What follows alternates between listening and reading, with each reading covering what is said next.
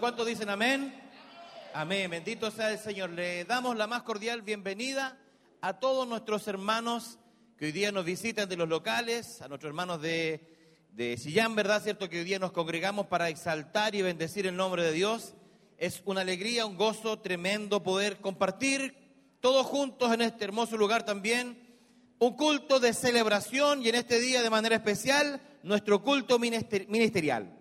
Así que vamos a dar inicio, le pido que se ponga de pie y vamos a orar al Señor, nos vamos a, encomendar en las manos de Dios para que todo lo que hoy día podamos realizar sea de gran bendición para todos nosotros, que podamos gozarnos, que podamos ser bendecidos y fortalecidos a través del Espíritu Santo del Señor.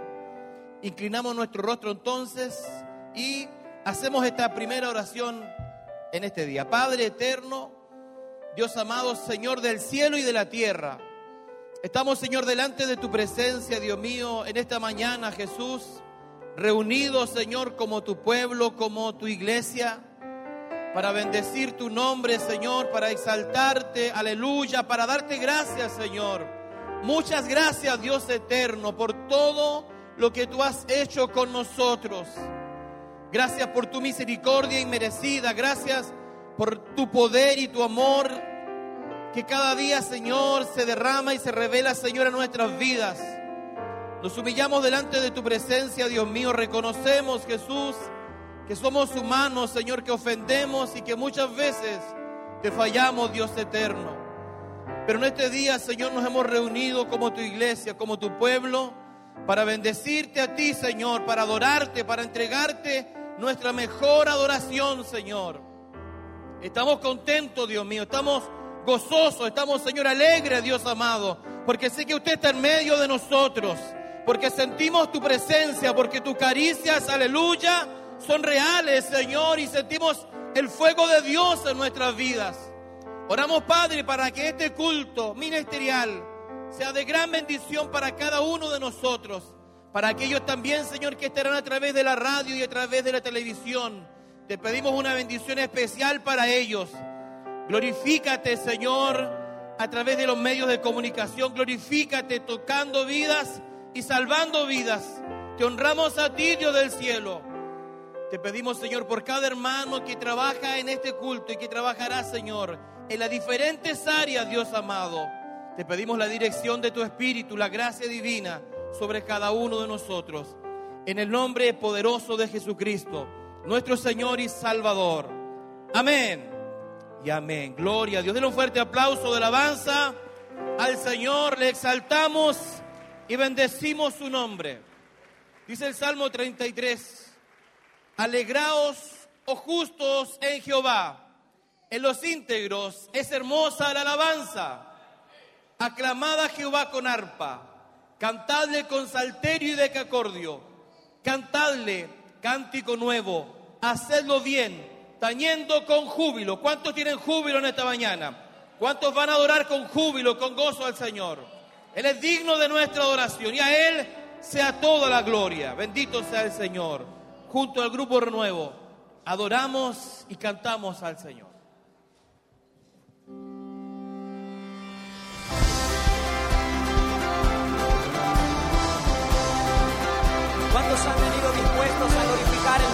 Señor? ¿Cuántos han venido con acción de gracias a este lugar a glorificar y exaltar el nombre de nuestro Señor Jesucristo? Aleluya.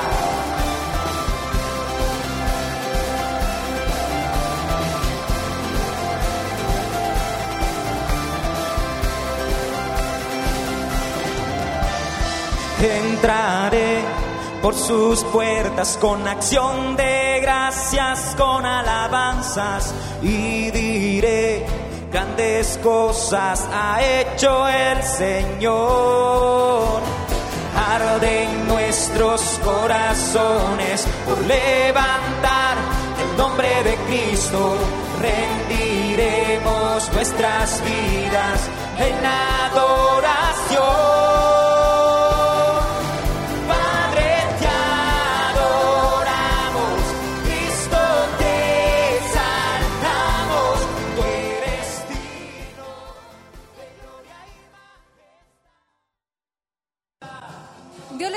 Muy buenos días. Saludamos a todos nuestros hermanos quienes están a través de la sintonía de Radio Emaús a esta hora, eh, comenzando con este culto ministerial, este culto donde nos acompañan nuestros hermanos los diferentes templos Bethesda y estamos dando la bienvenida.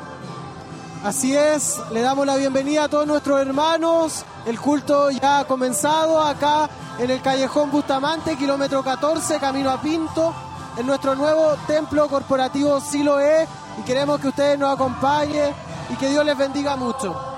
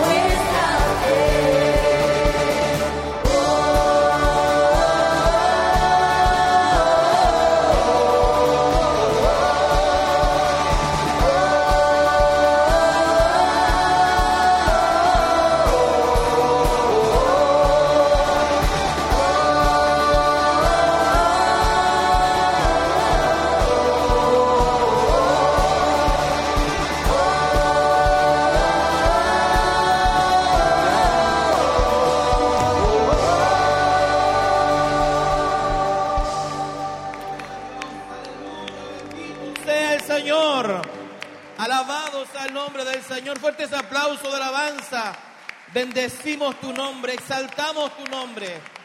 Alabados al Señor. Gloria al nombre del Señor para siempre. ¿Cuántos están contentos en esta mañana? ¿Cuántos han venido a adorar al Señor, a exaltar el nombre del Señor? Dice la palabra de Dios que le anda buscando adoradores que le adoren en espíritu y en verdad. Aleluya. Así que vamos a hacer. ¿Quién quiere ser adorador conmigo en esta mañana? Amén. Bendito sea el Señor y Dios tocará su vida de una forma maravillosa. Gloria al nombre de Jesús. Antes de pasar más adelante, le voy a pedir que mire a su lado, le tienda la mano a su hermano, le desee bendiciones del Señor. Amén. Salúdele. Le damos la bienvenida a nuestros hermanos que ya se han ido incorporando a este culto ministerial de día domingo.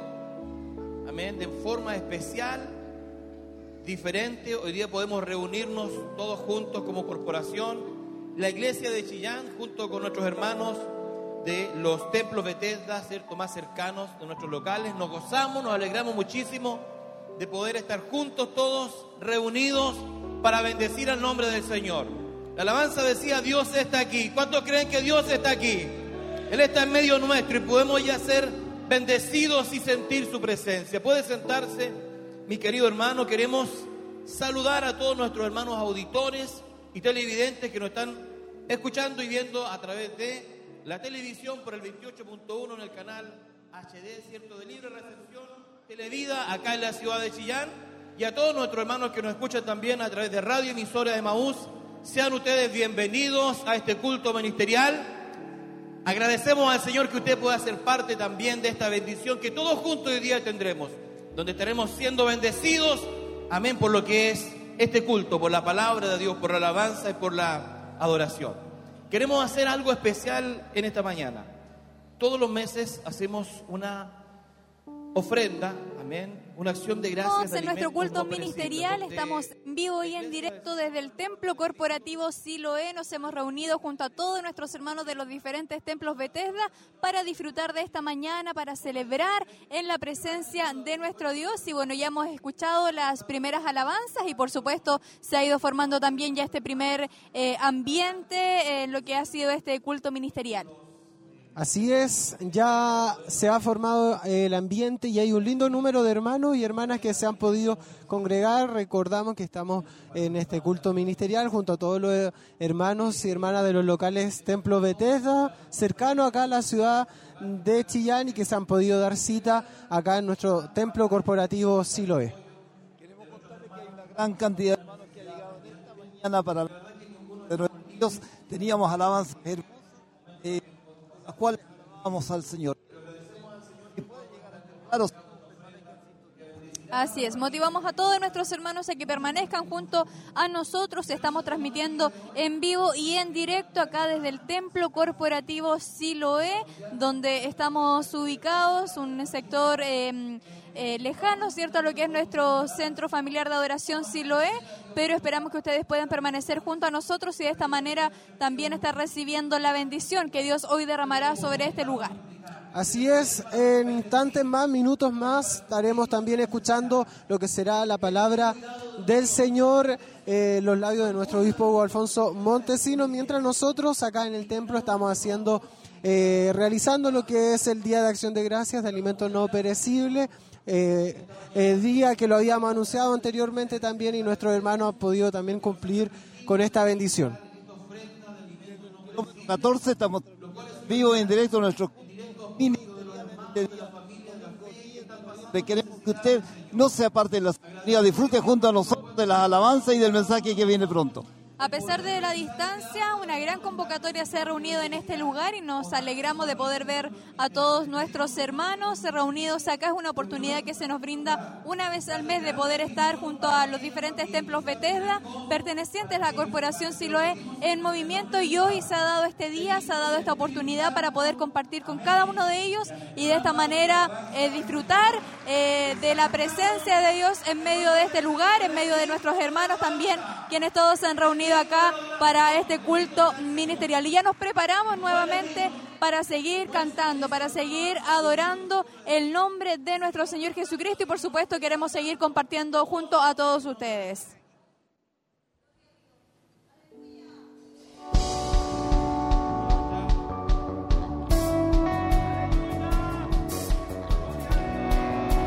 ¿Dónde está el pueblo que ha venido a adorar al Señor en esta mañana?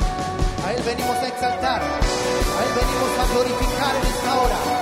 Él es digno de toda adoración.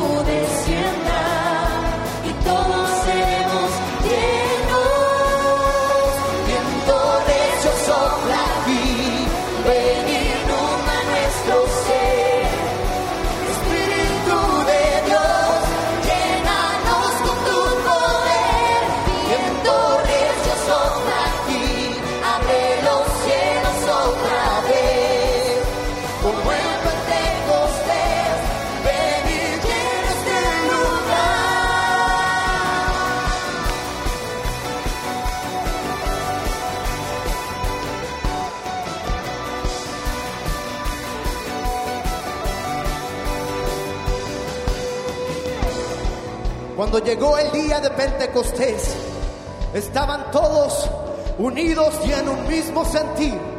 Cuando de repente vino del cielo un viento recio que llenó toda la casa y todos, y todos los que estaban en ese lugar fueron llenos del Espíritu Santo. Hoy la iglesia será llena del Espíritu Santo.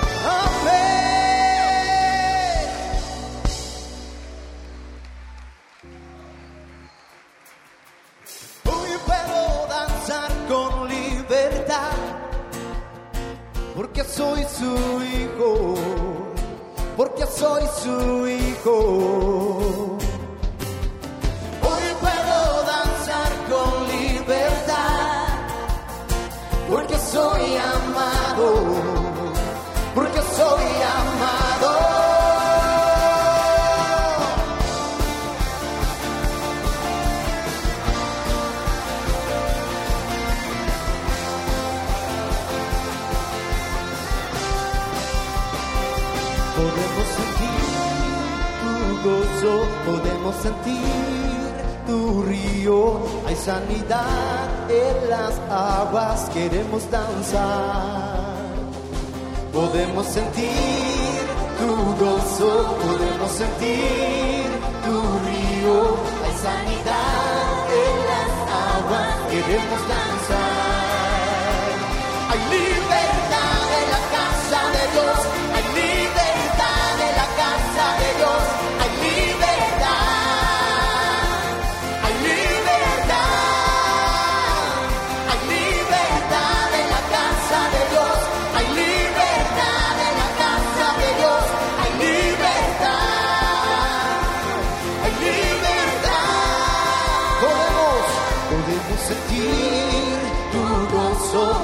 Sentir tu río, hay sanidad en las aguas, queremos danzar. Dígalo.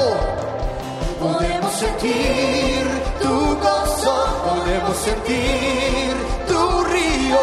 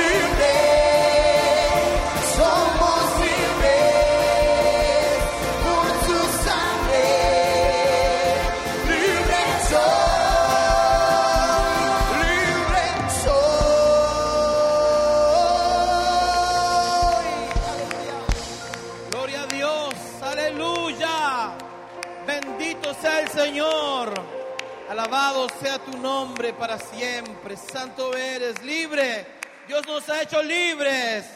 ¿A cuántos ha libertado el Señor? Aleluya. Gracias, Señor, por tu misericordia. Fuertes aplausos, alabanza.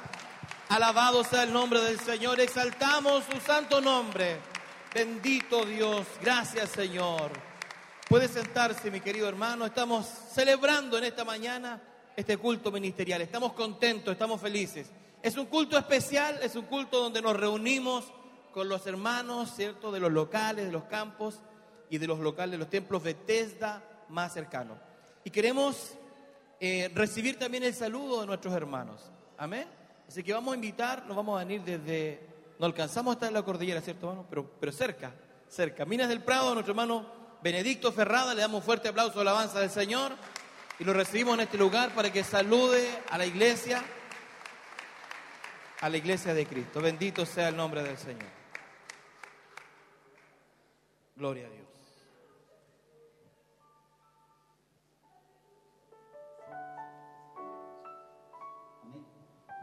Es una gran bendición de poder estar en este lugar, compartiendo con ustedes esta maravillosa bendición de podernos congregar en la casa del Señor. Estamos contentos, estamos alegres, porque un día más el Señor nos ha permitido estar en este lugar y que podamos tener esa libertad, como decía la alabanza, de poder bendecir el nombre del Señor.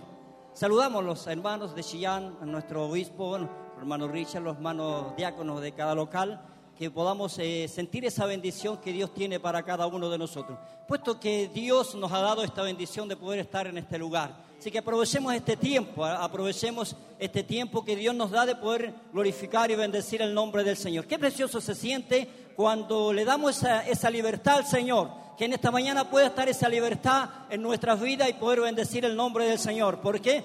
El día de mañana nosotros no lo sabemos, no lo conocemos. Así que la gloria y la honra sea para el Señor. Porque Dios se merece toda honra, toda gloria. Dios se merece toda alabanza. Amén. Y es por esa bendición que estamos aquí. Y es por eso también que debemos agradecer al Señor ese llamado que Él nos hizo. Agradecer a Dios por lo que Él nos hizo. Él nos rescató, Él nos compró, dice su palabra. Así que brinde ese fuerte aplauso de alabanza al Señor y Dios bendiga. Amén.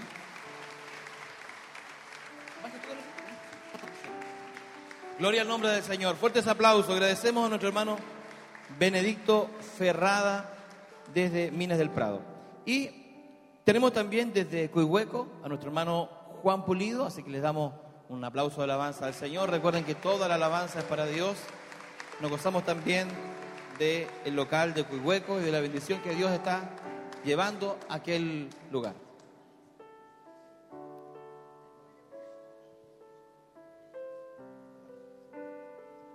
Gloria a Dios. Que el Señor nos bendiga, amén. Damos gracias al Señor, hermano, por permitirnos estar en esta mañana reunidos en este culto ministerial. Cada uno de ustedes, hermanos, reciba las bendiciones del Señor. Sin duda es un gusto, como decía, nos sentimos gratos también de poder estar participando de este hermoso culto. Esperando siempre, hermano querido, que, que Dios pueda bendecir nuestras vidas. Esperando siempre también que el Espíritu Santo de Dios que está en este lugar pueda llenar a cada uno de nosotros. Porque sin duda, hermano, creemos que cada uno de nosotros hemos venido a este lugar necesitado, buscando una palabra, buscando la bendición del Señor. Amén. Está en este lugar, ¿verdad? ¿Cuántos han venido a buscar la bendición del Señor? Lo decimos así, hermano, porque cada uno de nosotros enfrenta situaciones, problemas, adversidades. Cada local está viviendo realidades muy distintas. Y entendemos que en este último tiempo la presión del enemigo, hermano, se está cada vez notando con más fuerza sobre la iglesia. Pero nuestra confianza y nuestra fortaleza es que con nosotros está el más grande, el poderoso, el santo de Israel. Ayudando, hermano querido, y bendiciendo a cada familia, a cada hogar, a cada matrimonio, a cada joven, a cada señorita, ayudándoles para guiarles hasta llegar al propósito que Dios tiene con cada uno de nosotros. Como dije, nos sentimos honrados de poder estar trabajando. Doy gracias al Señor por los hermanos que nos acompañan hoy desde Coihueco, hermano. Dios está haciendo algo hermoso en aquel lugar. Gracias al Señor y a su Espíritu Santo están llegando eh, hermanos y hermanas necesitadas del Señor que han buscado un lugar donde cobijarse y donde también recibir ese alimento espiritual, el cual creemos que hoy día Dios también nos entregará en esta mañana. Amén. Así que termino mi, mi oportunidad dando gracias al Señor y diciendo, como dijo el salmista David, alma mía, bendice a Jehová. Amén. Que podamos decir, alma mía, bendice al Dios Todopoderoso. Gloria a Dios para siempre. Santo sea el nombre del Señor. Nos gozamos con nuestros hermanos de la ciudad de Cuihueco, ¿cierto? Que hay una bendición muy, muy hermosa también en ese lugar. Desde Quinquegua, nuestro hermano Wilson Vallejos. Que el Señor les bendiga. Fuertes aplausos, alabanza al Señor. Bendito sea el nombre de Dios. Nos gozamos por las bendiciones que Dios nos entrega también a través de nuestros hermanos y de los diferentes locales que hoy día representan. Hermano. Dios les bendiga. Les saludamos en el amor del Señor a cada uno de ustedes. Dios bendiga a nuestro obispo, nuestra pastora, supervisión, cada diácono de local. Mis hermanos de Quinquegua, Dios les bendiga enormemente y a todos los que están en esta mañana siendo parte de esta hermosa bendición en este lugar. Una vez más que la paz del Señor, el amor del Señor, la misericordia del Señor puede estar sobre uno de nosotros. Y sin duda alguna hoy venimos a este lugar a buscar bendición, a buscar una respuesta de parte del Señor y poder ser guiados, ministrados por la palabra del Dios del cielo. Creo que Dios tiene algo especial para darnos hoy y sin duda alguna, si abrimos nuestro corazón, esa bendición va a llegar sobre nuestras vidas y nos volveremos a nuestro hogar con más deseo, con más anhelo de seguir avanzando en este camino hacia la vida eterna. Que la paz del Señor inunde sus vidas, sus corazones. Amén. A los que están aquí, a los que están escuchando, a los que están viendo por la radio, por la televisión, la paz del Señor sea sobre cada uno de ustedes en el amor de nuestro Señor Jesucristo. Amén. Que Dios me los bendiga, hermanos amados. Gloria a Dios para siempre. Fuertes aplausos de alabanza al Señor. Y con ese mismo aplauso recibimos también en este lugar a nuestro hermano Alejandro Vázquez de Santa Raquel. Que el Señor les bendiga. Gloria a Dios para siempre. Usted esté clamando en su lugar, amén. Esté alabando al Señor, adorándole. Bendito Dios porque Dios sigue estando en medio nuestro. Gloria a Dios. ¿Quién está contento hoy? Amén. Dios, Dios los bendiga, mis amados hermanos. Un gusto de, de poder estar hoy celebrando un culto de alabanza a nuestro Dios. Eh, saludamos de una forma muy cariñosa, a, por supuesto, a nuestro obispo, a nuestra pastora, a nuestro hermano Richard, a nuestra hermana Nadia, a los hermanos de líderes de locales que cada día también están ahí proyectando la obra del Señor. Y por supuesto a todos los hermanos que hoy han llegado hasta este lugar. Dios nos bendiga. Dios bendiga a mis hermanos de Santa Raquel. Los veo por ahí un poco dispersados. Amén. Dios les bendiga muchísimo. Eh, pensaba adelante, mis hermanos, eh, hace un año atrás aquí no había prácticamente nada. Y para la gloria de Dios hoy el Señor nos ha dado este hermoso templo para adorar su nombre. Así que si usted hoy está sentado en este lugar, ocupe sus labios, ocupe sus manos, ocupe su cuerpo para alabar, para glorificar a Dios, para exaltar a Él por lo que Él ha hecho en nuestras vidas, por lo que nos ha dado, por lo que nos ha entregado. Hoy exaltamos a Dios por sobre todas las cosas, porque por su amor y misericordia Él nos tiene de pie. Con nuestros hermanos de Santa Raquel ya estamos muy prontos a, a celebrar nuestro aniversario. Con mi espíritu, dice el Señor. Así que esperamos poder eh, proyectar también nuestro local, avanzar, crecer. Eso es lo que todos queremos, eso es lo que todos esperamos. Y esfuércese en el Señor, amado hermano. Cobre ánimo a aquel que está cansado, aquel que está atribulado. Alabe a su Dios, glorifique a su Dios. Él se va a mover con su espíritu y va a traer una respuesta a su vida y a su corazón. Así que yo le pido que dé un aplauso de alabanza a Dios, pero que se escuchen todas las manos de la iglesia, hermano. Porque para Él sea la gloria, la honra, por los siglos de los siglos. Gracias, mis hermanos. Gloria a Dios para siempre. Bendito sea el Señor. Invitamos a nuestro hermano Olegario Melo desde la ciudad de San Nicolás. Amén. Con un fuerte aplauso de alabanza al Señor. Ellos también están realizando un arduo trabajo en la obra de Dios, de crecimiento, de avanzando, avanzando la obra de Dios. Así que nos gozamos también por ello y le recibimos en este lugar. Dios les bendiga, mis queridos hermanos. Es un honor para mí poder estar sirviendo en la obra del Señor. Agradezco a Dios por el privilegio que nuestros pastores nos han honrado para estar dirigiendo el local de, de San Nicolás. Dios bendiga a cada uno de mis hermanos que se esforzaron en venir. Dios bendiga a mi obispo, a nuestra pastora, a nuestra supervisión, a nuestro hermano Richo, nuestra hermana Nadia, y así a cada uno de nuestros hermanos diáconos que también está trabajando y esforzándose para sacar la obra adelante. Agradecemos a Dios por este tiempo hermoso que Dios nos da de alabarle, de bendecirle de exaltarle. Él se merece la gloria, la honra, la alabanza de su pueblo. Y a eso hemos venido a alabarle, hemos venido a exaltarle. El salmista dijo, una cosa he demandado a Jehová, y esta buscaré todos los días de mi vida, que esté yo en su templo aprendiendo, inquiriendo en su nombre para alabarle, bendecirme y gozarme en él. Eso hemos venido a alabarle, a bendecirle. Dios le bendiga, yo le saludo a todos en el amor del Señor y Dios les bendiga. Gloria a Dios para siempre, bendito sea el Señor. Finalizamos esta oportunidad con nuestro hermano Héctor Hermosilla, desde la ciudad de Bulnes. Amén. Recibimos con un fuerte aplauso de alabanza al Señor. Nos gozamos, nos alegramos por nuestros hermanos de Bulnes también, donde vemos una hermosa, hermosa bendición en aquel lugar, donde muchísimas personas ya también están siendo parte de lo que es nuestra corporación y se están añadiendo al pueblo de Cristo. Dios le bendiga, mis hermanos. Estamos gozosos de estar en la presencia del Señor. Sabemos que hemos venido a adorar el nombre del Señor, hemos venido a glorificarle a Él. Y para nosotros, cierto, es un privilegio el poder estar aquí junto a ustedes, en la amada presencia del Señor. Dios ha sido muy bueno con nosotros. Me siento muy gozoso de ver cómo mis hermanos en Bulnes están creciendo en su vida espiritual, cómo ellos están entregando cada día lo mejor para que la obra del Señor aumente y vayan avanzada, lo cual yo estoy muy feliz de poder dirigir a este tan lindo grupo de hermanos que el día de hoy me acompaña, que está por este sector. Eh, me siento gozoso porque lo que Dios va a hacer en nuestra ciudad será extraordinario.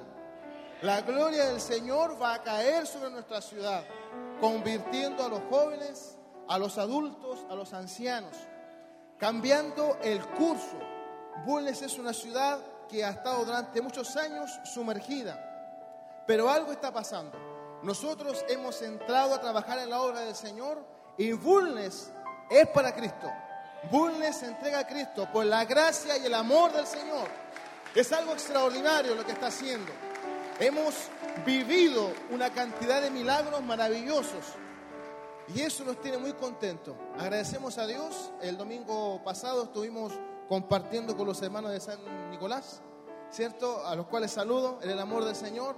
Fue una experiencia maravillosa junto a nuestro hermano Olegario. Una cantidad de milagros, mis hermanos, preciosos. Fue una inyección espiritual tremenda. Así que estamos felices de estar con ustedes. Y recuerde que nuestro corazón, nuestra vida es para el Señor. Para eso hemos nacido, para alabar y exaltar el nombre del Señor. Amén. Dios bendiga a nuestro obispo, a nuestra pastora, a cada hermano encargado de local y a nuestro hermano Richard que siempre nos apoya. Mis hermanos, que el Señor les bendiga. Gocémonos en la presencia del Señor. Amén.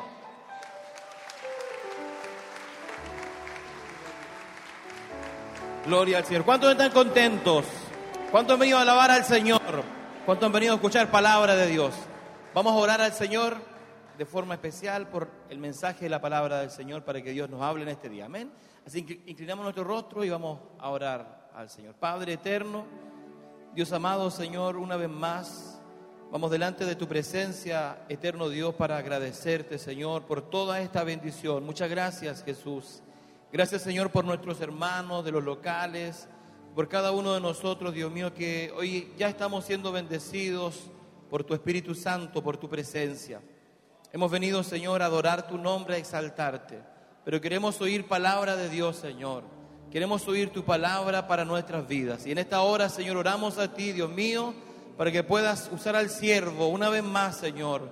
Coloca palabra de Dios, Señor, que tu Espíritu Santo fluya en su vida. Úsale poderosamente, Señor. Úsale con la unción del Espíritu Santo para bendecir a nuestras vidas y a todos aquellos que escucharán este mensaje, Dios eterno. Te adoramos a ti, Señor, y te glorificamos en esta mañana y pedimos una bendición del cielo en el nombre del Padre, del Hijo y del Espíritu Santo. Y la iglesia dice, amén.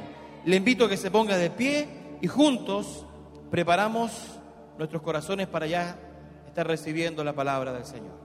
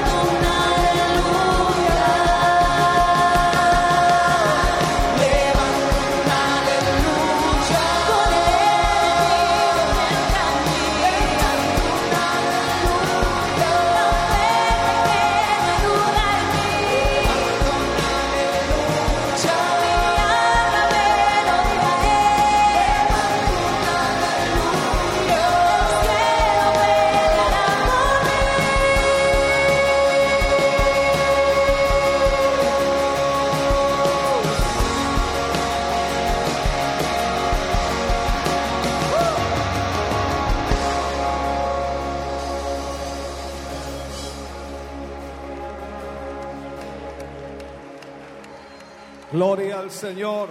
Aleluya. Fuerte ese aplauso de alabanza al Señor. Digno es el Señor de ser alabado. Digno de ser glorificado.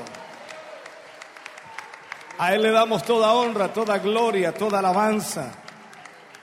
Gracias damos al Señor. Bendito Dios.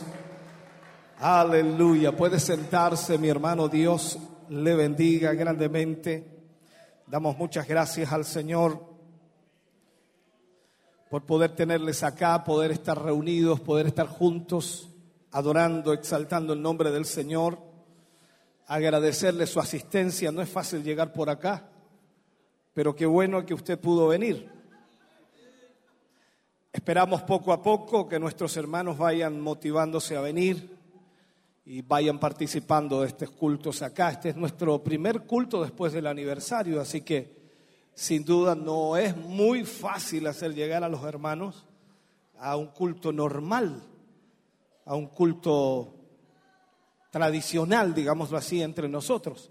Pero qué bueno que usted pudo venir hasta acá. Amén. Después le voy a contar a los que no pudieron venir cómo estuvo el culto, aunque algunos lo están escuchando por la radio, viéndolo por la televisión posiblemente algunos incluso en camita ahí en el living, no sé, en algún lugar. Esperamos en Dios que ya esté siendo bendecido y la presencia de Dios esté sobre su vida en una forma muy especial. Deseamos con todo nuestro corazón que el Señor pueda ministrar su vida, ministrar su corazón en esta mañana y que la palabra que vamos a ministrar y que de alguna manera hemos preparado en estos últimos días pueda traer una revelación de Cristo a su vida. Eso esperamos con todo nuestro corazón. Amén. Antes de ir más adelante vamos a, a ofrendar en esta mañana. Sería Vamos a poner hermoso las culto que hemos aquí estado adelante viviendo. Ya tenemos a a, nuestro obispo Hugo Alfonso Montesinos en el altar y prontamente estaremos escuchando lo que será el mensaje, la palabra de Dios en esta mañana, en este día. Así es, tenemos en nuestras manos lo que va a ser el tema del día de hoy, que lleva por título Jesús es revelado. Jesús es revelado y se encuentra en la cita de eh, Juan capítulo 1, el versículo 4, versículo 14 y versículo 51 de la serie Doctrina. Y es un hermoso mensaje que estaremos escuchando, hermano César, una palabra que sin duda hoy bendecirá nuestra vida. Sin duda, sí, hermano Nicolás, eh, Jesús ha revelado un hermoso mensaje que ha eh, iluminado nuestra vida en esta mañana. Así es. Y queremos seguir compartiendo junto a ustedes alabanza desde acá, el Templo Corporativo Siloé. Te cantamos glorioso, lo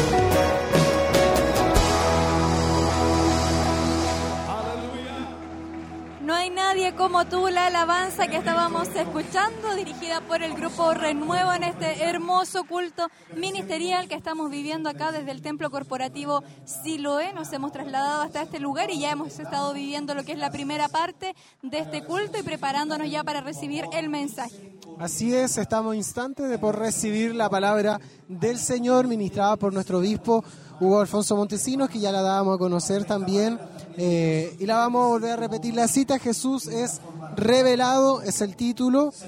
Eh, está en Juan capítulo 1, versículo 4, 14 y 51 de la serie Doctrina para que usted se vaya preparando y poder estar listo para cuando venga el momento del mensaje.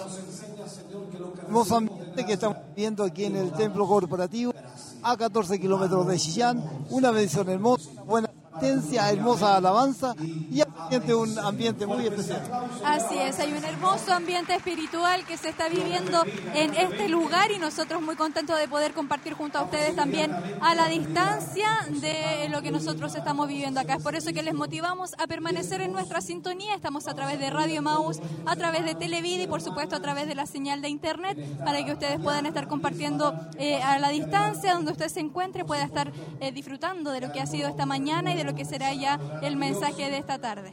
Así es, y la actividad de Hermana Katy sigue, sigue todo un, un- una agenda por desarrollar también en nuestro ministerio, hay avisos en la semana para que usted también se motive. Hoy estamos acá en, en nuestro templo corporativo Siloé, en nuestro nuevo templo, pero las actividades siguen allá en Barros Aranas 436 durante toda la semana para eh, que usted pueda motivarse, pueda animarse y nuestros hermanos de nuestro ministerio también puedan participar de todas ellas. Así es. Y nosotros queremos seguir compartiendo junto a ustedes en este momento los eh, instantes de adoración a nuestro Dios.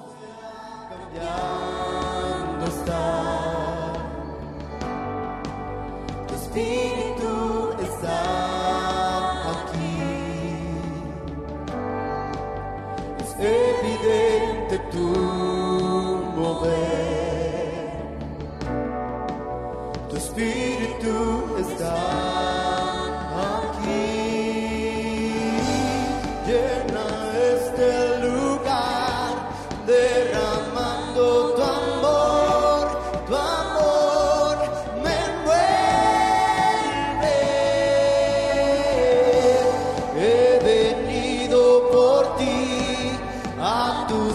de amor, tu amor me.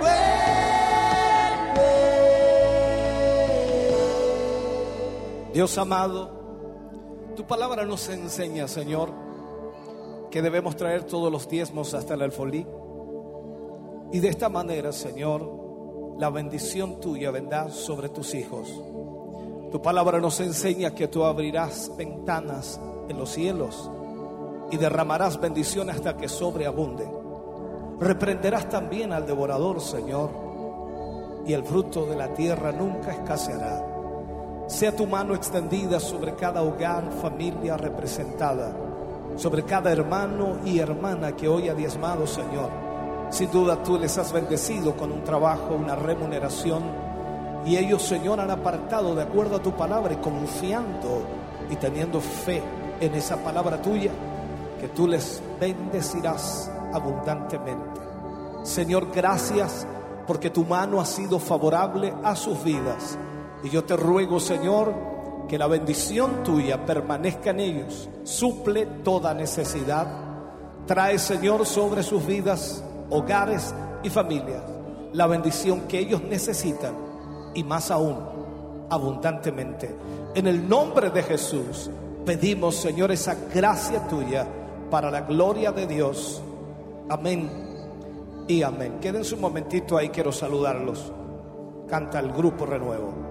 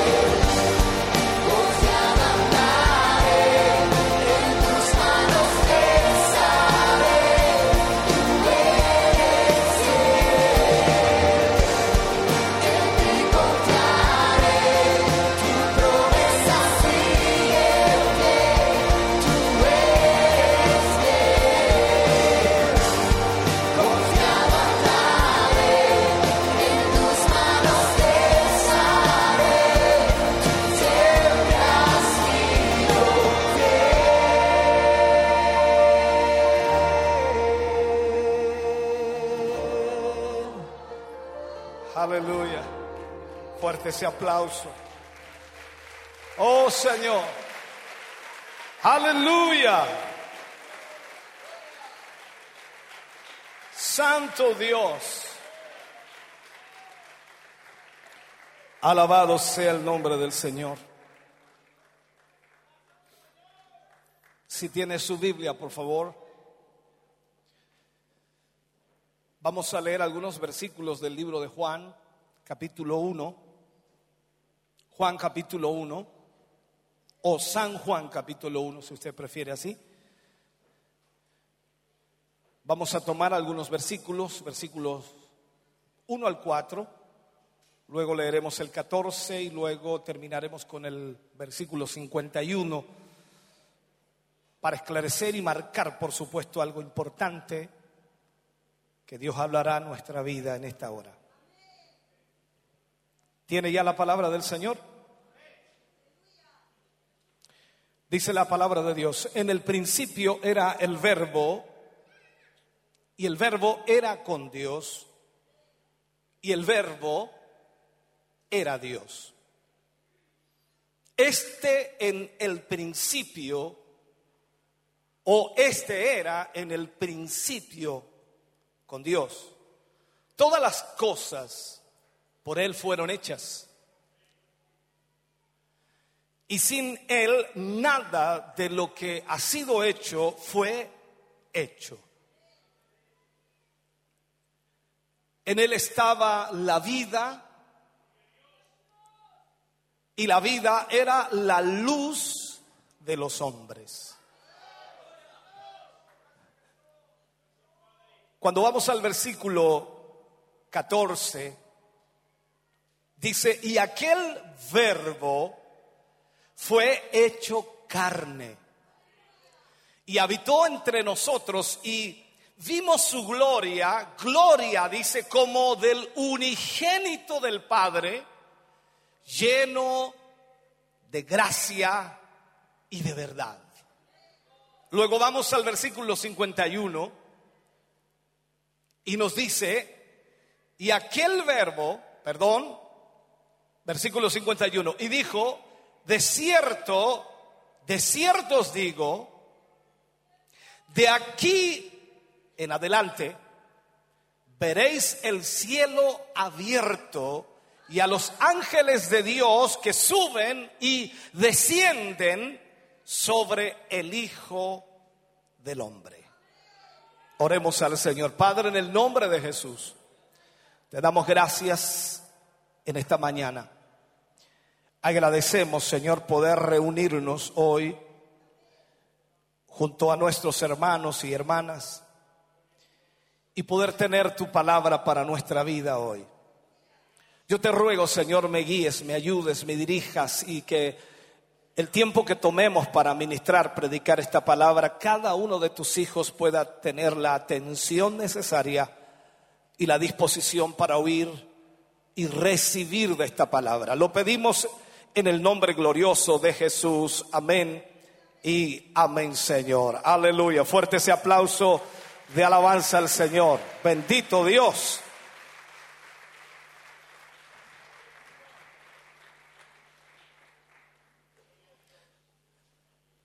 Puede sentarse, Dios le bendiga.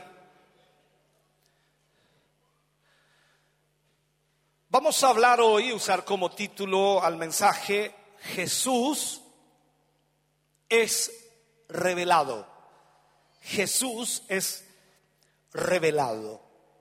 Cuando leemos la palabra del Señor y cuando tratamos de estudiar, de, de, aprender o conocer o entender, si son las palabras que podemos utilizar, nos damos cuenta que hubo un periodo en la historia de la iglesia y dentro del propósito de Dios también, que hubo una declinación, o sea, comenzó a perderse en cierta manera el plan de Dios, el propósito de Dios para la iglesia y también para Israel.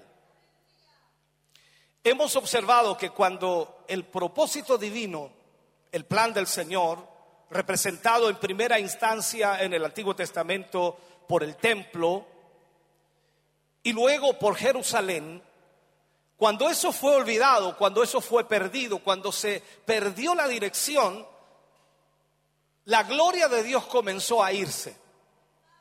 Recordemos en el Antiguo Testamento cuando Ezequiel recibe una revelación de Dios y Ezequiel recibe de lo que debía hacer o lo que debía plantear o lo que debía ver. Y él escribe esta visión de una nueva casa celestial. Una casa medida en cada detalle y definida a partir de lo alto. O sea, Dios estaba marcando la dirección para lo que Ezequiel debía ver y hacer. De la misma forma, cuando la iglesia del Señor en los tiempos del Nuevo Testamento nace en día de Pentecostés, y al transcurrir de los años, al pasar los años o las décadas, lamentablemente esa iglesia fue perdiendo primero su pureza, perdiendo también su verdad, perdiendo su poder y las características incluso del orden celestial. Todo comenzó en un, en un declinar o en una declive que lamentablemente comenzó a marcarse en la historia. ¿Y qué sucede con eso? La, la, gloria inicial de aquellos días de la iglesia primitiva, esa gloria extraordinaria que se movía y tocaba los corazones de hombres y mujeres, ya había declinado, había desaparecido. Entonces, Juan es llevado por el Espíritu a traer la nueva revelación.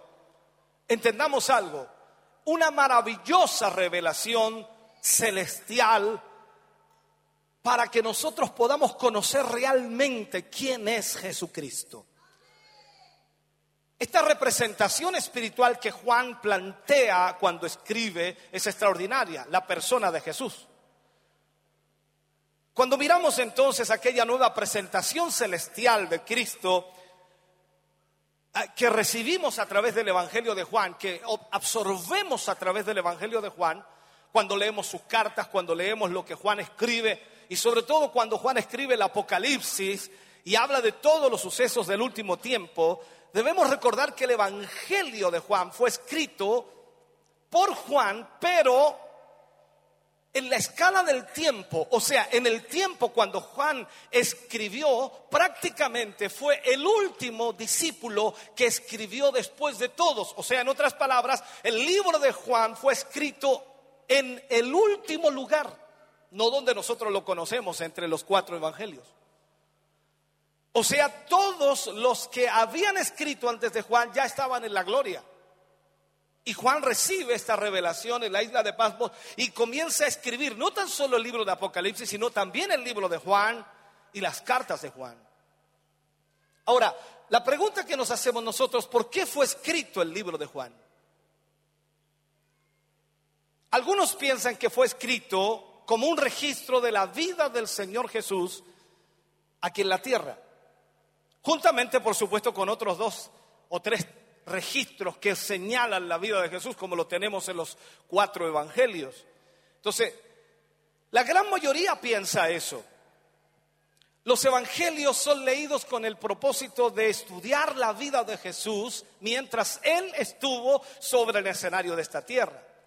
Y eso puede ser bueno. Es excelente poder conocer lo que Jesús hizo, cómo lo hizo, cómo vivió, cómo experimentó lo que eh, eh, eh, tuvo que hacer, en fin, todo lo que habla de Jesús.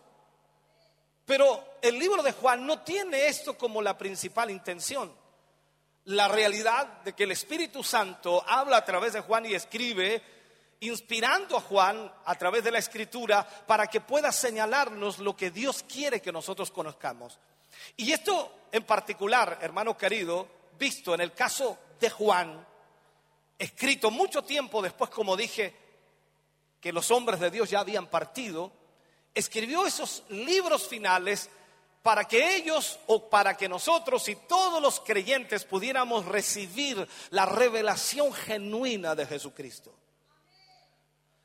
Ahora, el Evangelio de Juan fue escrito cuando la iglesia del Nuevo Testamento había comenzado a declinar y había comenzado a perder, como dije, el poder, la autoridad, la unción. Había perdido la forma, había perdido poder, había perdido originalidad, había perdido la vida espiritual la característica celestial que le destacaba como iglesia del Señor Jesús y de esa manera habían perdido el orden divino de Dios. Es escrito en este tipo de condiciones. Juan sabía lo que estaba ocurriendo y sabía lo que estaba pasando.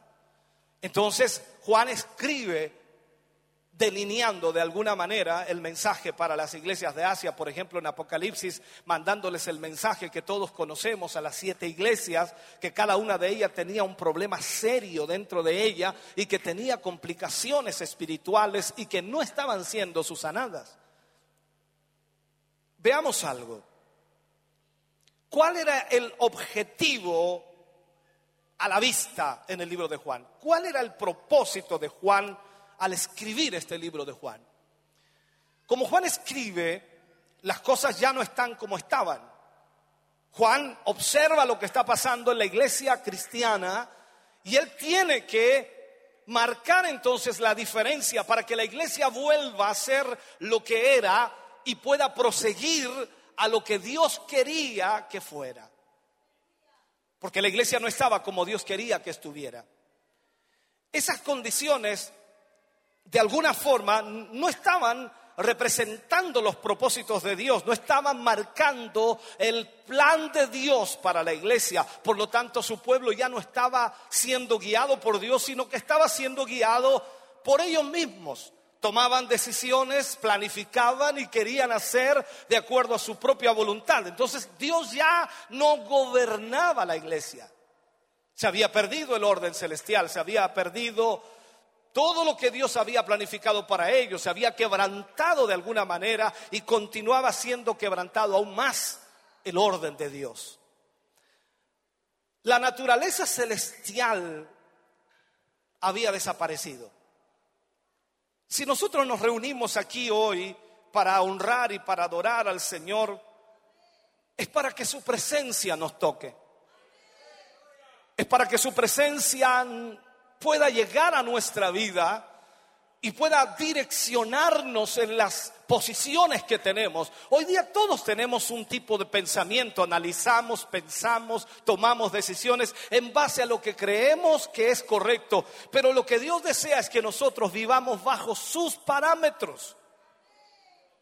Entonces la iglesia primitiva había dado un giro totalmente diferente en lo que tenía que ser espiritual, había desaparecido y había dado un giro terrenal y estaba tomando la forma eh, de alguna, de alguna manera en el, en el cristianismo religioso, o sea, la verdadera vida de Dios se había perdido en esa iglesia y como consecuencia la gloria se estaba yendo. La gloria se estaba yendo. Usted y yo sabemos que sin la gloria de Dios no somos nada. No sirve de nada reunirnos aquí como un club social y escuchar algunas palabras de algún personaje. Necesitamos la gloria de Dios. Entonces Juan cuando mira esta iglesia, frente a esta situación, recibe de parte de Dios la revelación, porque Dios reacciona ante lo que estaba pasando en su iglesia y trae una nueva revelación de su Hijo en una forma celestial, espiritual. Pues los parámetros o las características de Juan son, de acuerdo al libro, celestialidad y también espiritualidad. Entonces, en esta nueva relación o revelación de su Hijo, que Juan recibe, comienza él a delinearla. No es simplemente como Jesús de Nazaret, el cual Juan había conocido, había caminado con él, había estado con él en su ministerio. Ahora no, recibe más que eso. No es como el Hijo del Hombre o el Hijo de Dios. Aquí está siendo manifestado en una forma totalmente diferente, con una plenitud divina, para que su pueblo pudiese verlo, para que su pueblo pudiese entender quién es Jesús. Y así debemos mirar a través de la eh, óptica del Espíritu Santo el Evangelio de Juan. como el Evangelio que nos muestra al Jesús verdadero, al Jesús real, al Jesús poderoso, al Jesús glorioso, al Jesús que no tan solo es el Hijo de Dios, sino que es el ser más extraordinario que ha pisado esta tierra y que nos ha traído redención y salvación.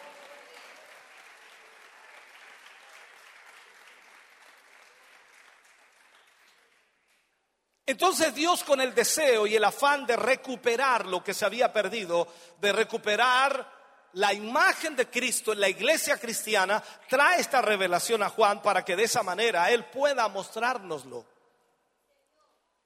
Traerlo de regreso, en otras palabras, a los principios de la iglesia. Ahora, en este sentido sé que hay muchas cosas que nosotros nos preocupan. Y, a veces esas preocupaciones parecieran ser muy lógicas. Y a veces nos preocupamos más por los principios bíblicos o el Evangelio mismo. Incluso podemos decir de la doctrina.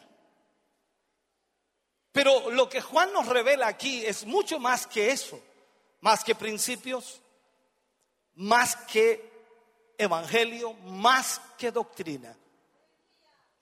Lo que Juan está haciendo es mostrarnos al Hijo de Dios para que sea visto. Traer a Cristo nuevamente en su tremendo significado celestial y espiritual ante los ojos y el corazón de todo el pueblo de Dios. Esta es la respuesta, hermano querido, que he encontrado en el libro de Juan, en, en- en- en estas palabras de Juan y las condiciones que encontramos en el Nuevo Testamento, las cuales claramente muestran que la iglesia estaba perdiendo la postura celestial, perdiendo la dirección y todo tipo de cosas estaban aconteciendo en medio de la iglesia. Ni hablar cuando Pablo escribe una carta a los corintios que eran muy espirituales, pero estaban aceptando un pecado a la vista y paciencia de todos. Y todo tipo de cosas que estaban aconteciendo allí en la iglesia. Entonces, el andar de la iglesia estaba conforme a lo terrenal y no a lo espiritual y celestial. Entonces nos preguntamos, ¿qué puede hacer Dios para cambiar eso? ¿Qué puede hacer Dios para transformar esa realidad? ¿De qué manera podría Él salvar, salvar su propósito en, que parecía estar peligrosamente cerca de la extinción o de la pérdida total? Porque debemos ser honestos. Cuando usted y yo nos ponemos porfiados increíblemente que queremos hacer a nuestra manera las cosas. Somos muy porfiados. No diga amén, pero es una verdad.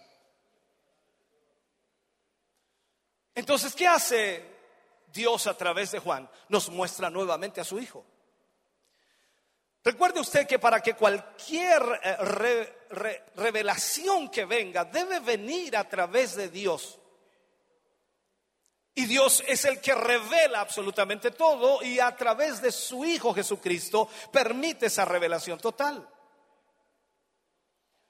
Ahora, en la Biblia encontramos que cuando nosotros nos ponemos rebeldes, Dios nos da mensajes los cuales traen una respuesta de Dios y siempre es a través de su Hijo Jesucristo.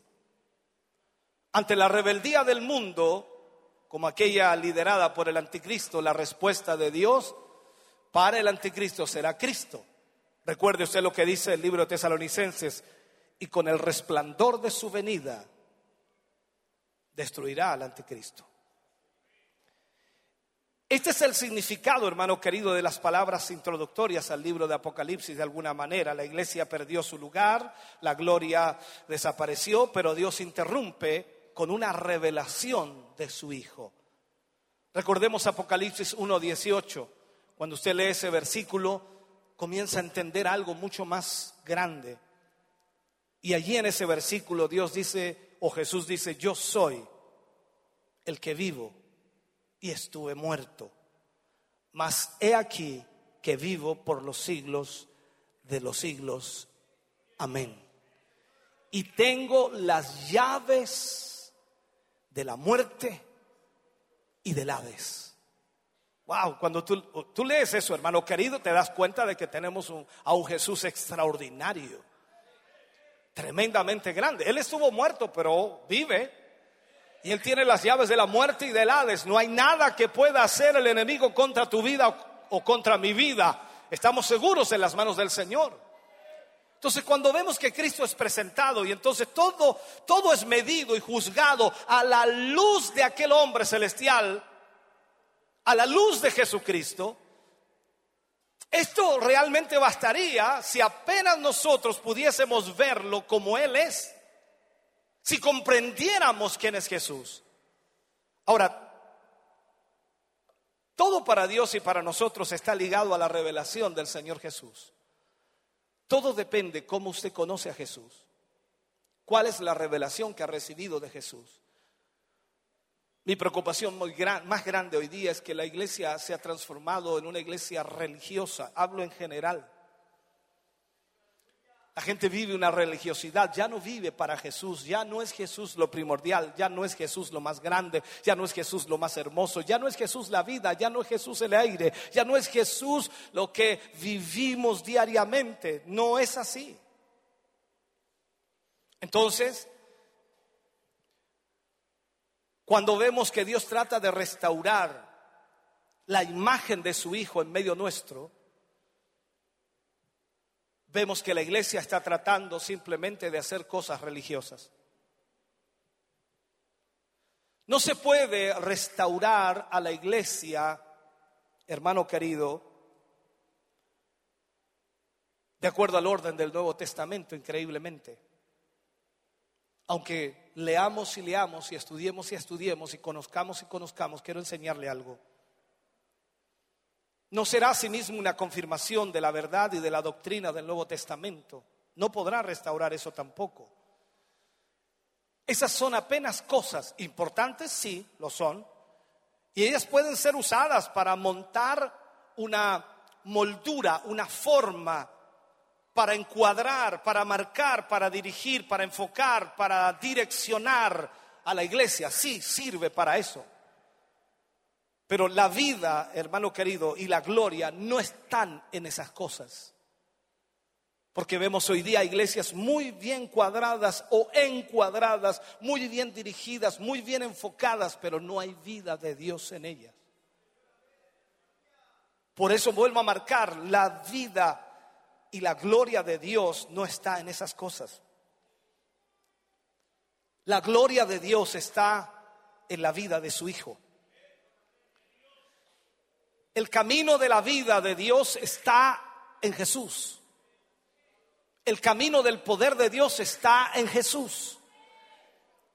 El camino de la naturaleza celestial de Dios está en Jesús. Quiero que lo entienda. Y esto es lo que Dios está diciendo en el Evangelio de Juan, marcándolo fuertemente. Por eso es esta revelación. Todo está en su Hijo y la necesidad única, la única necesidad es ver al Hijo de Dios, conocer al Hijo de Dios, tener al Hijo de Dios. Y si Dios abriere nuestros ojos para que usted vea al Hijo, entonces todo lo demás vendrá como consecuencia de tener a Jesús. Usted no puede empezar al revés en esto, no puede comenzar siendo religioso para lograr conocer a Jesús. Usted necesita conocer a Jesús y luego lo demás vendrá. Recordemos a Nicodemo, fue de noche a Jesús y le dijo, maestro, sabemos que has venido de Dios. Ese hombre no era cualquier hombre, ese un hombre entendido, conocedor, sab- sab- sabía las cosas. Sin embargo, Jesús lo lleva al punto cero, como lo predicaba el domingo pasado, y le dice, te es necesario nacer de nuevo. Tú y yo somos religiosos. Y no me mires así porque más religioso te ves. Porque la verdad es que creemos que lo que hacemos basta y sobra para tener la gloria de Dios. El Evangelio de Juan nos comienza a revelar a Jesús. Y nos preguntamos, ¿cómo nos abrirá los ojos? ¿Cómo Juan hizo eso? ¿Cómo Juan entendió eso? ¿Cómo Juan recibe esta revelación? ¿Cómo hizo eso? Miremos algo. Quizás usted me está preguntando o me preguntará o está analizando y tratando de entender lo que le planteo. Ya se lo explicaré totalmente. sobre la técnica de las cosas. ¿Cuál es la técnica? Tiene que haber una forma, tiene que haber un- un- una técnica en esto. Y, y la verdad es que yo no soy capaz de darte la respuesta, yo no soy capaz de explicar esto, pero, pero tengo la realidad. Y eso es lo que importa. ¿A qué me refiero con esto? ¿Te, acuerdas tú en la palabra de Dios, libro de Juan, capítulo 9, versículo 25, cuando un ciego que había sido sanado por Jesús, que era ciego de nacimiento, nunca había visto, ese hombre nunca había visto la luz del sol, nunca había visto las personas, era imposible, era ciego de nacimiento. Sin embargo, el Señor Jesús lo sana y cuando lo interrogaron para que él explicaba cómo era posible que había sido sanado, él dijo, yo no tengo idea, no sé explicarle, no sé qué sucedió, no sé cómo fue, no tengo idea qué pasó en mi retina, no tengo idea por qué. Lo único que sé, una cosa sé, que habiendo yo sido ciego, ahora veo.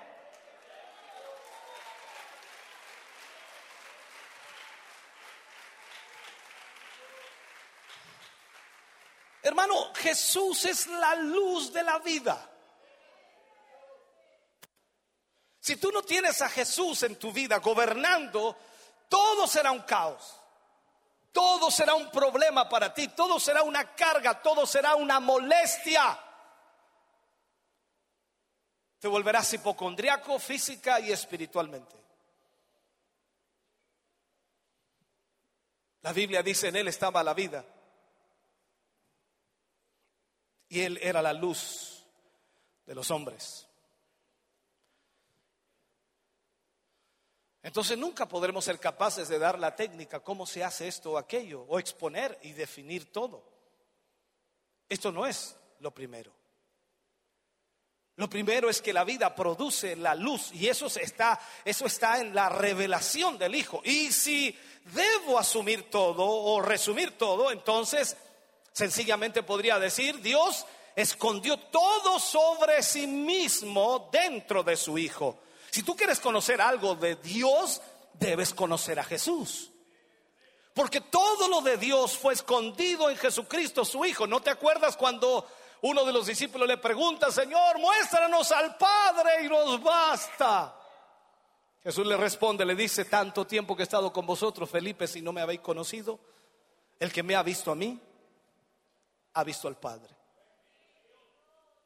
No es posible saber o tener algo de Dios fuera del Señor Jesús, su Hijo.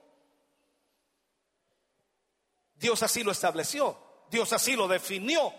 Es conclusivo, o sea, Dios lo hizo así. Y aquí es donde comenzamos a entender entonces lo de Juan y trataré de explicárselo. Sé que algunos están más colgados que estas luces. Porque lo que tú quieres es que yo te predique y te diga que Dios te va a arreglar el problema, la situación, el dolor de espalda, te va a sanar y te va a dar dinero, te va a dar un buen trabajo y tú te vas contento y feliz a la casa. ¿Hasta cuándo duraremos con eso? Si no conoces a Jesús, no servirá de nada lo que puedas tener. Tu vida depende de Jesús. Cristo es conocido solamente por revelación. No se puede conocer a Jesús de otra manera, solo por revelación, que Él se revele a nuestra vida. Pero esto no es un asunto que maneje la iglesia, sino lo maneja Dios. No es posible tener o conocer cosa alguna de toda la plenitud que Dios escondió en su Hijo si no hay una revelación. El Espíritu Santo de Dios tiene que revelarnos a Jesús en la manera interior, o sea, nuestra vida interior. No es un asunto de emociones, no es un asunto de, de, de, de lo natural del hombre, porque somos emocionalistas, ¿no? Nos emocionamos, todos nos emocionamos. Pero no es un asunto de emociones, es un asunto de revelación. Eso constituye un milagro hecho por el Espíritu Santo en el interior de todo hombre y de toda mujer, un milagro. Ahora,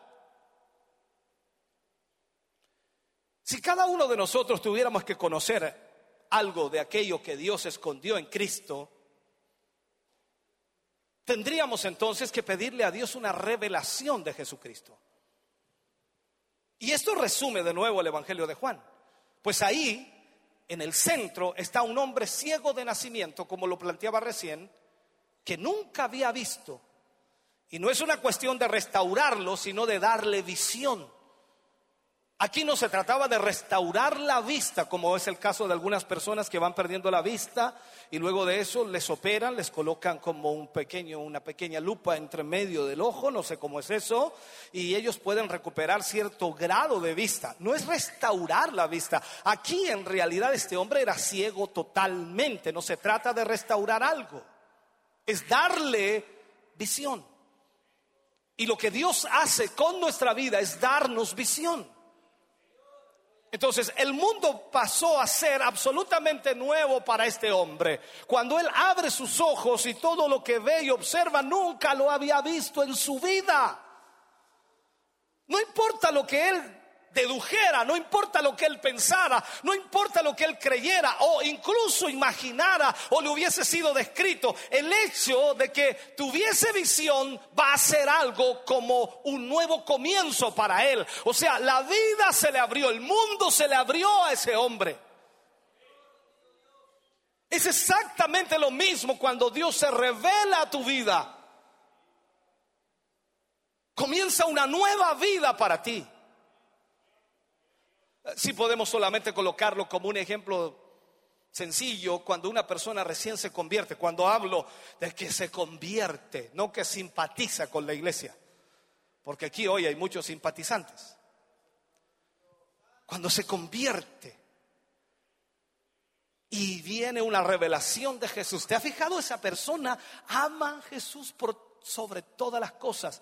No conoce mucho de Él, pero para Él es lo máximo, es lo más, lo más maravilloso, lo más extraordinario que puede haber. Jesús es todo para Él. Entonces vemos a este ciego que recibe la vista, que es un completo milagro producido por Jesús, no por el mundo. Es un milagro absolutamente nuevo, y toda su imaginación sobre cómo era el mundo cuando él no veía y lo que, lo, lo, lo, que contenía ese mundo se mostró completamente inadecuado cuando él realmente consiguió ver. A ese hombre seguramente le explicaron cómo eran los árboles, de qué color eran los árboles, le explicaron lo hermoso que se veía el césped, le explicaron lo hermoso que se veía la gente y cuando él pudo ver vio la realidad. ¿Qué te estoy diciendo? Cuando tú tienes a Jesús y Él se revela a tu vida, tú ves la realidad de las cosas y ahí ya no te crees un evangélico extraordinario. Ahí ya no piensas que eres lo máximo como cristiano. Qué bueno soy. Deberían prenderme una vela.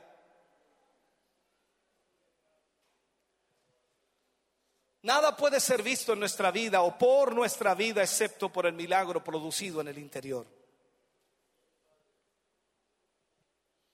Dios concedió todo de sí mismo en su Hijo Jesucristo.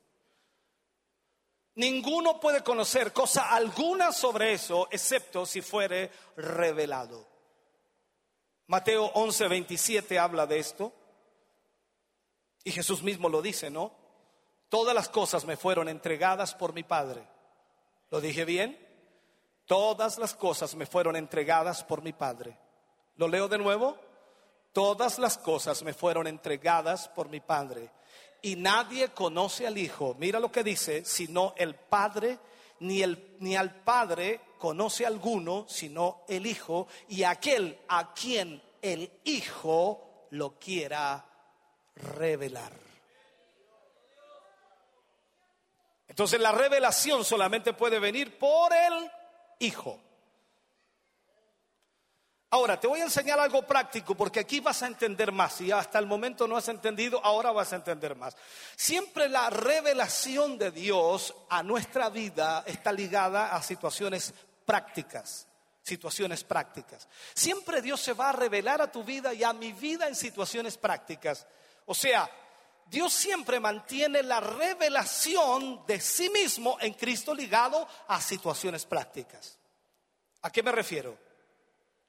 Usted y yo podemos obtener la revelación de Jesucristo en nuestras situaciones que vivimos.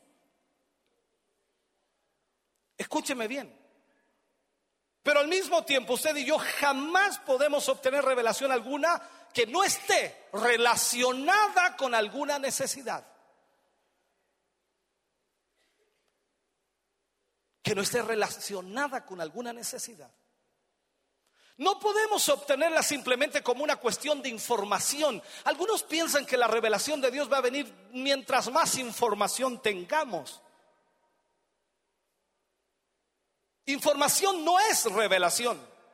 No podemos obtenerla por medio del estudio, aunque estudiemos y estudiemos y estudiemos. La revelación de Jesús no viene por el estudio. Cuando el Señor dio el maná en el desierto, recuérdalo, tipo de Cristo como el pan de vida, recordemos eso. Él viene y estipula para el pueblo de Israel que no tenían que recoger ninguna porción más de lo que debían recoger para cada día, a excepción del día viernes que recogían doble porción por el sabbat. No podían recoger más de eso.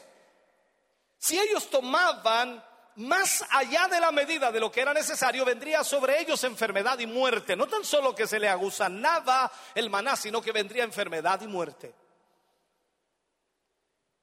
Entonces el principio o la ley del maná es que Dios mantiene la revelación de sí mismo en Cristo asociada a situaciones prácticas de necesidad.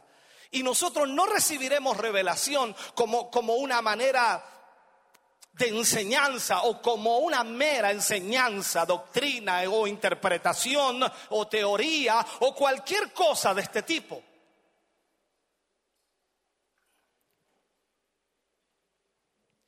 Lo que significa que Dios nos irá dando o irá colocando a usted y a mí en situaciones donde solamente la revelación de Cristo nos puede ayudar y nos puede salvar. Piensa por un momento cuántas situaciones difíciles has vivido. Y perdona la pregunta que te voy a hacer. ¿Quién te sacó de allí?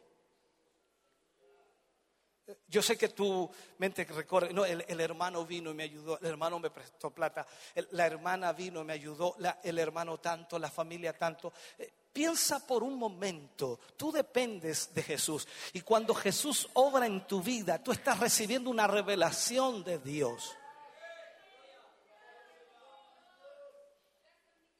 Eh, eh, hemos estado orando por mucho tiempo por una hermana y constantemente orando por ella tenía un cáncer y según la información que yo tengo, no sé si es así, el médico no le encontró nada, algo así pasa.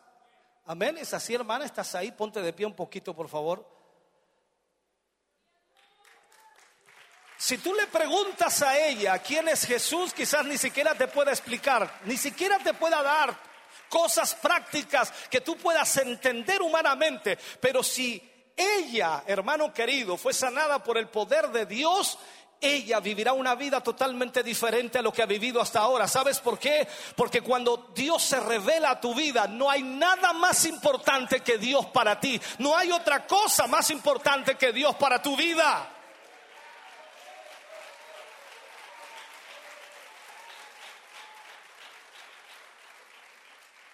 Cuando leemos la iglesia primitiva o leemos acerca de la iglesia primitiva, nos damos cuenta que los apóstoles, los apóstoles recibían la revelación de Dios constantemente, pero a través de situaciones prácticas, o sea, de problemas, de conflictos, de dramas, de situaciones difíciles. Ellos nunca se reunieron en una mesa, o que lo diga la Biblia totalmente claro así, en una mesa redonda para diseñar un esquema de doctrina o práctica para las iglesias. Ellos siempre estaban sirviendo a Dios y los problemas que vivían constantemente iban revelándole a Cristo más poderosamente. Iban conociendo a un Jesús más grande y más poderoso que el que habían conocido. Imagínate Pablo cuando fue sanado perseguidor de la iglesia, y le aparece Jesús camino a Damasco.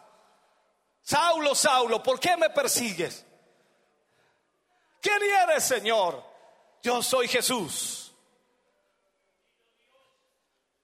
Ese hombre fariseo de fariseos, educado a los pies de Gamaliel, conocedor de todo lo que usted necesita conocer de la religión, no había conocido a Jesús, pero allí Jesús se le apareció. Dime, ¿cambió la vida de Pablo? ¿Transformó la vida de Pablo? ¿Fue diferente Pablo? Claro que sí. ¿Por qué? Porque Jesús se reveló a él.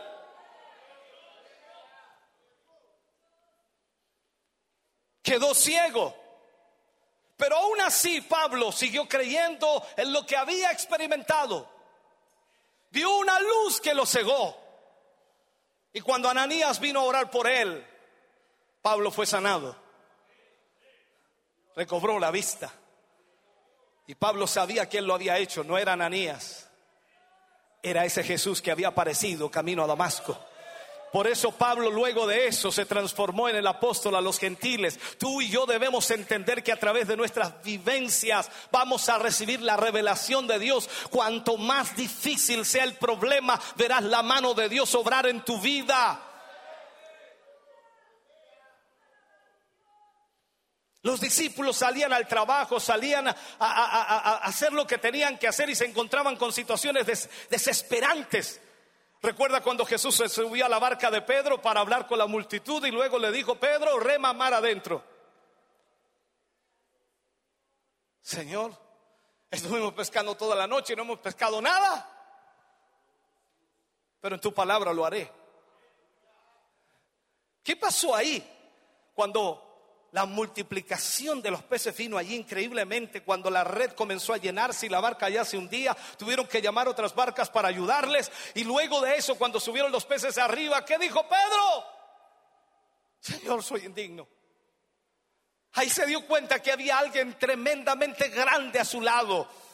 Que había alguien que era mayor que todo lo que él había conocido en toda su vida. Allí estaba el Hijo de Dios, Jesús, el Redentor. Y, Pedro no podría quizás explicarlo con palabras, pero él estaba viviendo una experiencia de revelación.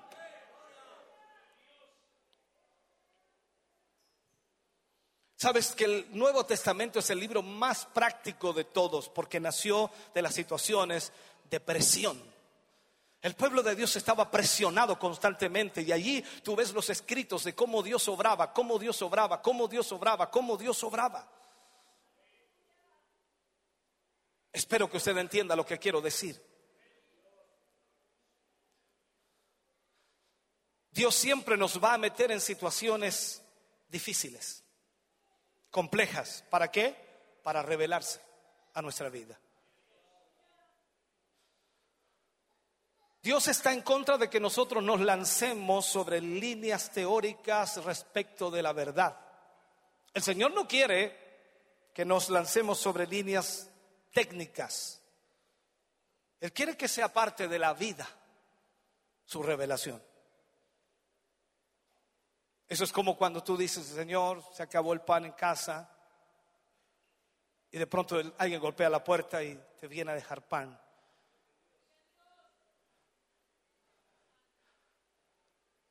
Dime si no ha sucedido. Y tú preguntas, bueno, y Ávila decía, ¿quién fue? Ahí es cuando comenzamos a experimentar la revelación de Dios, porque sabes, cuando esas cosas te ocurren, te suceden y comienzas a ver la mano de Dios y tú sabes que era imposible solucionarlo por tu propia fuerza, era imposible arreglarlo por tu intelecto, sabiduría o conocimiento y sabes que Dios lo hizo, entonces no puedes dudar de que Dios es real y poderoso, grande y maravilloso y es la revelación de Cristo a tu vida.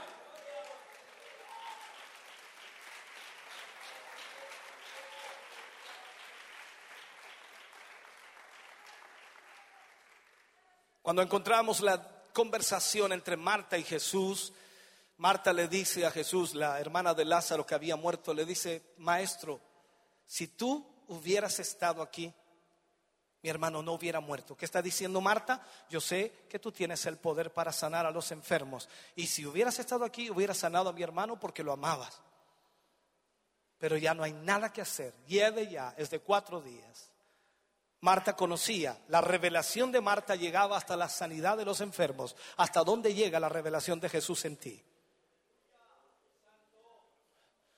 Wow, dice, es que a mí no me ha sanado nunca. Es un problema serio. El problema es que nunca ha querido estar enfermo tampoco. No creo que nadie quiera estar enfermo. Pero ¿qué te pasa cuando te, te duele algo al médico? Te duele al médico, al médico, al médico. Las pastillas y, y las recetas y todo, al médico. Nunca dejas que Dios se glorifique en tu vida. ¿Qué dijo Jesús acerca de Lázaro cuando estaba enfermo? Y le avisaron, esto no es para muerte, es para que el Hijo del Hombre sea glorificado. Pero ¿cómo le dices tú eso a una persona que no tiene revelación de Jesús? No, esa persona te, encuentra loco, te encuentra deschavetado. ¿Cómo se le ocurre? Si está enfermo no lo voy a llevar al médico, tengo que llevarlo al médico. Perfecto, esa es tu revelación de Jesús. Jesús no es nada para ti. Eso es lo mismo que, discúlpame, yo sé que encontrarás que esto es totalmente contradictorio a lo que tú piensas. A eso me refiero. La religión nos ha marcado un cuadro el cual nosotros no debemos seguir porque lo que necesitamos es la revelación de Jesucristo. Tenemos que evitar la técnica como algo en sí mismo, hermano querido. Tenemos que evitar aquello. Aunque el Nuevo Testamento tiene en sí una técnica, porque lo vemos, se reunían en casas, comenzaban a planificar lo que hacían de acuerdo a lo que Dios les llevaba a hacer también. Nosotros no podemos simplemente extraer esa técnica y aplicarla a nuestra vida, porque Dios quiere que nosotros vivamos de una forma diferente y que seamos lo que Él quiere que seamos en este tiempo. Tenemos que entrar en las situaciones del Nuevo mirar, mirar las situaciones del Nuevo Testamento a fin de obtener la revelación de Cristo para conocer aquella situación. Pero de ninguna manera la podemos imitar totalmente. El camino del Espíritu Santo para nosotros es ponernos en medio de situaciones y condiciones vivas, reales, de necesidades en las cuales solamente un conocimiento del nuevo, de, de- nuevo del Señor Jesús puede ser nuestra liberación. Hago estas preguntas por hacerlas. ¿Te ha faltado pan alguna vez? Bueno, es necesario que te falte alguna vez.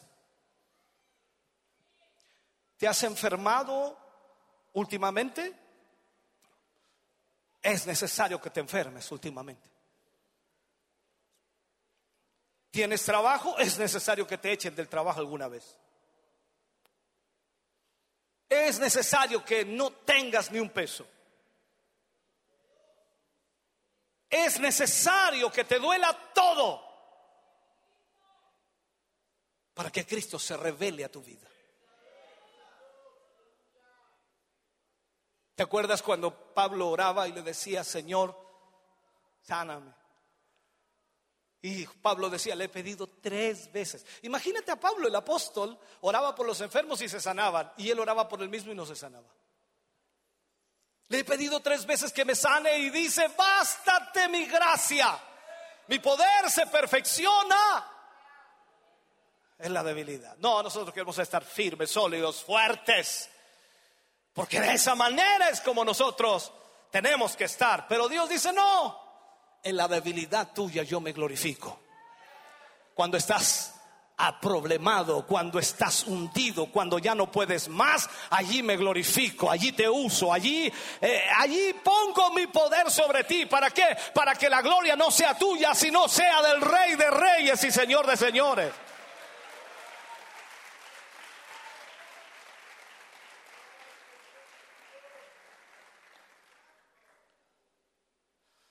Aquí no estamos tratando sobre una cosa, sino estamos tratando sobre Él, sobre una persona. Y esa persona es la palabra. En el principio era el verbo y el verbo era con Dios y el verbo era Dios. Esta designación, hermano querido, es lo que Juan marca y Dios se hizo, ¿cómo llamarle la palabra? Inteligible para nosotros en una persona, no en un libro. Tú tienes la Biblia, perfecto, y tú dices aquí el, Jesús de la Biblia. Aquí sale Jesús. No, debiera estar aquí. Debieras caminar con Jesús. Y claro, eh, algunos usan la Biblia para venir a la iglesia y caminan con la Biblia. Y ahí son evangélicos porque caminan con la Biblia. Y cuando ya no usan la Biblia ya no son evangélicos. Dejemos eso ahí. Dios no, no escribió primeramente un libro aunque tengamos la Biblia. Lo que, lo que realmente Dios hace es escribir una persona. Toda la Biblia, si te das cuenta, toda la Biblia habla de Jesús. Toda la Biblia. Cuando vas al Antiguo Testamento y ves la roca que fluía al agua, tipo de Cristo. La tipología en la Biblia es extraordinaria y todo se centra en Jesús. Todo es Jesús, todo es Jesús, todo es Jesús. Y Jesús dice, antes que el mundo fuese, yo era. Antes que la Biblia fuera escrita, Él ya estaba. Él ya era. Dios ha escrito la revelación de sí mismo, pero este documento está escrito en la persona de su Hijo. En la persona de su Hijo. Escúcheme, por favor. Yo creo que usted tomará el hecho afirmado de que Jesús es lo único que puede ayudarnos. Y si no lo entiende, usted va a pasar toda su vida religiosa tratando de hacer cosas para agradar a Dios y nunca lo logrará, porque la única manera es entender quién es Jesús y todo lo demás vendrá como consecuencia de tener a Jesús. No puede pedir luz como una cosa. No pida por el completo conocimiento del Señor Jesús como una cosa. Usted debe tener a Jesús en su vida. Este es el camino, pues esta es la única forma viva de conocerlo y recuérdese, Dios siempre mantiene el conocimiento de sí mismo en Cristo ligado a situaciones prácticas situaciones que vivimos diariamente. Nosotros tenemos que estar en la situación para poder saber lo que está ocurriendo en nuestra vida, aunque no lo podamos explicar.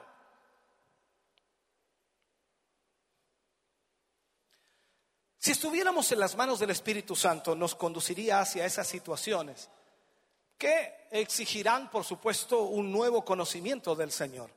Pero la pregunta sería aquí, ¿cuántos creyentes están dispuestos a vivir situaciones difíciles para que Dios les sea revelado? Ese es el problema de la iglesia de hoy, de la religión de hoy. Nadie quiere revelación de Jesús, todos queremos que nos vaya bien. Vamos a la iglesia porque el Señor nos va a ayudar. Vamos a la iglesia porque el Señor me va a dar trabajo. Vamos a la iglesia porque el Señor te va a sanar. Vamos a la iglesia porque así el Señor va a cuidar a nuestros hijos. Vamos a la iglesia porque vamos a ser mejores profesionales. Vamos a la iglesia para que el Señor nos ayude. Vamos a la iglesia para que el pastor ore por ti y te vaya bien en la universidad. Vamos a la iglesia para que el pastor ore por ustedes y tengan un buen matrimonio. Vamos a la iglesia para que el pastor ore por ustedes y nazca bien el bebé. Vamos a la iglesia y vamos a la iglesia y vamos a la iglesia.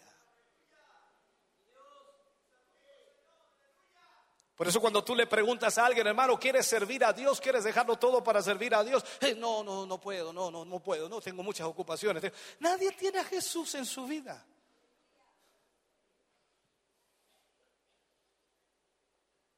La revelación de Jesús va a venir por las cosas prácticas. Quiero insistir en este punto un poquito. Tenemos el Evangelio de Juan abierto delante de nosotros en ese primer capítulo. Y noten que Dios está aquí retornando con relación a la plenitud de su plan para su pueblo y el significado de este. Cristo es la plenitud de la voluntad de Dios para con nosotros. Y el Espíritu Santo vino con el objetivo y propósito expreso de darnos y guiarnos al mismo tiempo a cada detalle de Cristo. ¿Para qué? Para que tengamos una expresión amplia y detallada de la voluntad de Dios en Cristo. Ahora, perciba en primera de Juan usted que tiene la grande nueva y eterna presentación. Y Juan dice, en el principio era el verbo, y el verbo era con Dios, y el verbo era Dios. Y cuando vamos al versículo 14, el que leíamos al final, dice, y aquel verbo fue hecho carne y habitó entre nosotros. Dios habitó entre nosotros. Pregunta, ¿dónde está Dios para ti? ¿Por qué miras para arriba? ¿Dónde está Dios para ti?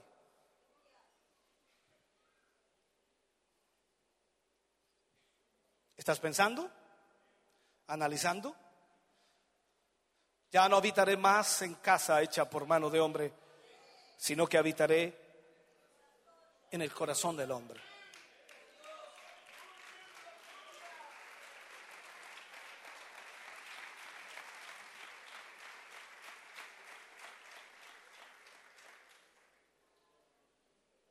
¿Me está diciendo que Dios habita en mí? ¿Me está diciendo que Dios está aquí adentro?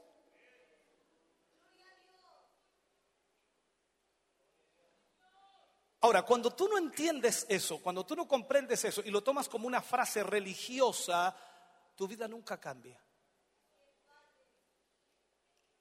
Tú puedes ser religioso ahora, en minutos, en horas, en tiempos, en días, pero no toda tu vida. Tú no puedes vivir para Dios toda tu vida porque no lo conoces realmente. Entonces necesitas esa revelación de Dios. Todo el plan de Dios se resume, hermano querido, en que su Hijo, el eterno propósito de Dios, está centrado en medio de los hombres en la persona de Cristo. O sea, Cristo habita en nosotros, tenemos a Dios en nuestra vida. Y entonces usted va al final del primer capítulo mirando la escritura y ve que tiene por implicación algo que es muy maravilloso. Si usted conoce su significado va a entender todo. En la palabra dicha a Natanael, recuerda usted cuando Jesús vio a Natanael de distancia, de lejos, es siempre interesante puntu- puntualizar esto, hermano, porque lo ve a Natanael, a Natanael y dice, "He ahí un verdadero israelita, en el cual no hay engaño.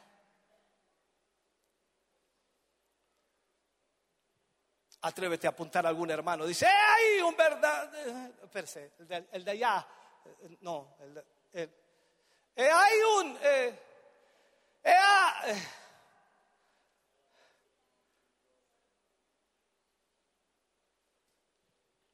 Jesús habló allí. Aquí vemos algo extraordinario, porque la palabra, hermano querida, dicha por Jesús a Natanael es extraordinaria. Pudo haber sido dicho a Pedro, pudo haber sido dicho a Santiago, pudo haber sido dicho incluso a Juan en ese momento. Y quizás se hubiera transformado en un círculo más íntimo, ¿no? Con los discípulos. Pero siendo Natanael, él, él pertenece a un círculo más amplio. Porque recuerde que Natanael no era discípulo de Cristo. Y por tanto aquello que le fue dicho también puede ser dicho a cualquier persona. Aquí es donde Dios nos abre la mente y nos dice, yo puedo llamar a quien quiera. Yo puedo alcanzar a quien quiera. O sea, yo deseo, en otras palabras, que todos estén en mí y que yo esté en ellos.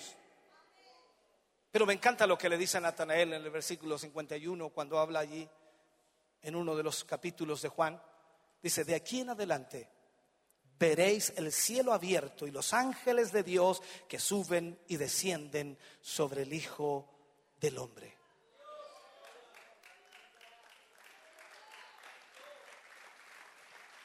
De aquí en adelante veréis el cielo abierto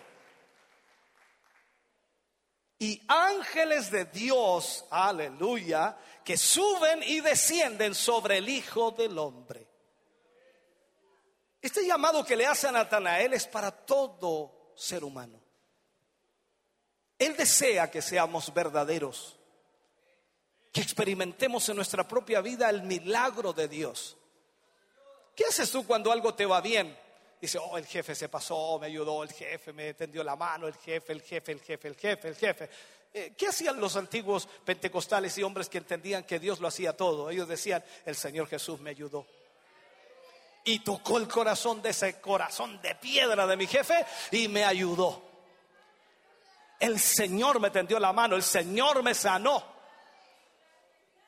Cuando tú vas al médico y el médico te revisa y dice, está bien complicada la cosa, señora, discúlpeme, pero está bien delicado esto, hay que hacer una serie de exámenes porque usted tiene una enfermedad muy grave. ¿Es muy grave, doctor? Sí, es muy grave. Pero ¿qué tan grave? ¿Me puedo morir? Y la persona lo más sonriente dice, sí se puede morir, pero señora, yo la veo muy alegre. Sí, no, es que yo quiero cerciorarme que es grave, porque cuando es grave el Señor obra más rápido.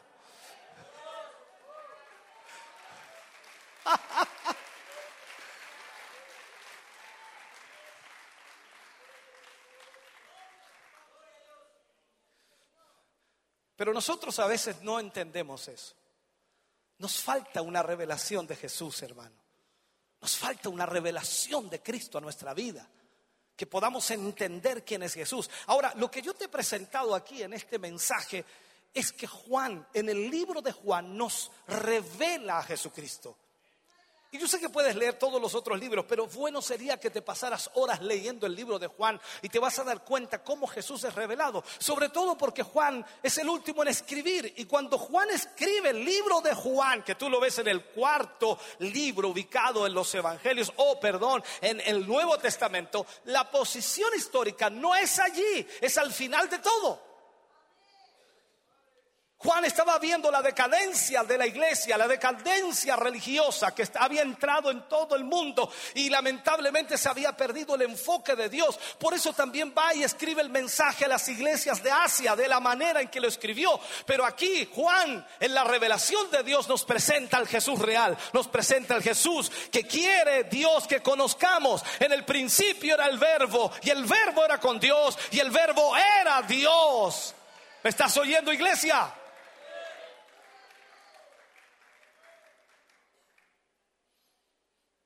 Ahora, el problema aquí, y me lo dicen muchos, pastor, es muy profundo el mensaje. Días atrás fue una iglesia sin nombrarla. Y prediqué una palabra que luego les prediqué a la iglesia en Chillán. No había visto nunca gente tan asustada porque no entendían nada. Cuando hablamos de iglesia y le hablamos a la iglesia, se supone que la iglesia lee la Biblia y por lo menos le hagan el trabajo más fácil al predicador de no estar contándole cada historia que aparece un personaje, para de esa manera facilitar la introducción o la instrucción que Dios nos da para la iglesia. Entonces cuando Juan escribe esta revelación de Jesús, es extraordinario. Todas las cosas por Él fueron hechas. Y sin Él, nada de lo que ha sido hecho fue hecho. En él estaba la vida y la vida era la luz de los hombres. Y aquel verbo fue hecho carne y habitó entre nosotros y vimos su gloria, gloria como del unigénito del Padre, lleno de gracia y de verdad. Aquí es donde cada uno de nosotros necesita buscar una revelación de Dios. Pero vuelvo a insistirte, no está en el estudio, no está en la enseñanza, la revelación de Dios está en las situaciones prácticas de la vida. Cuando tú oras por ese balón de gas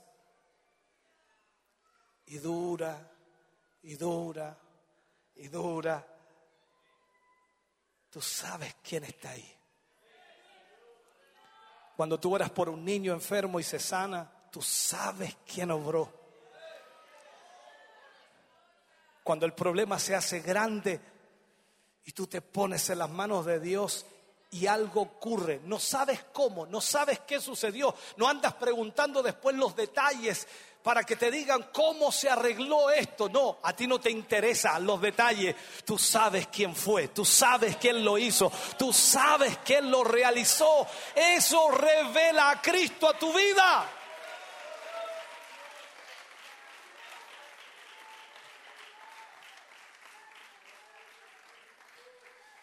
Termino con la sanidad de este hombre de nacimiento.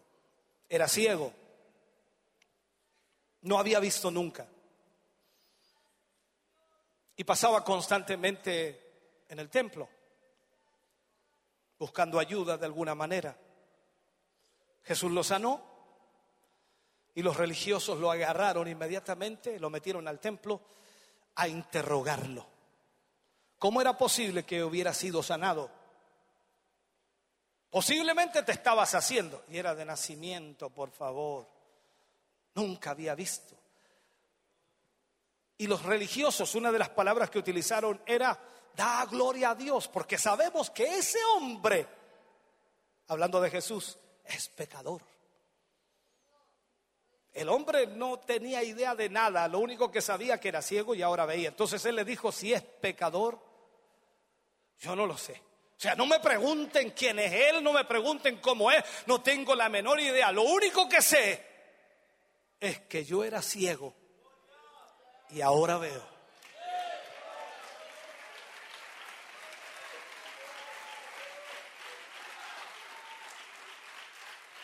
Tú llegas a la casa y te preguntan de pronto cuando tú cambias, cuando eres transformado, cuando eres tocado por el poder de Dios y te preguntan en casa, ¿qué te pasó? ¿Qué te hicieron? ¿Qué te dijeron? ¿Te lavaron la- el cerebro? ¿Algo cambió? ¿Qué pasó? Dice, no tengo idea qué pasó. Lo único que sé, que yo entré ahí y cuando estaba ahí sentí una cosa tan linda, una cosa tan hermosa. Nunca había sentido paz, nunca había sentido gozo, nunca había sentido tanta alegría y no quiero perder esa alegría. No tengo idea qué hacen ahí, pero lo único que sé es que tengo lo que no tenía.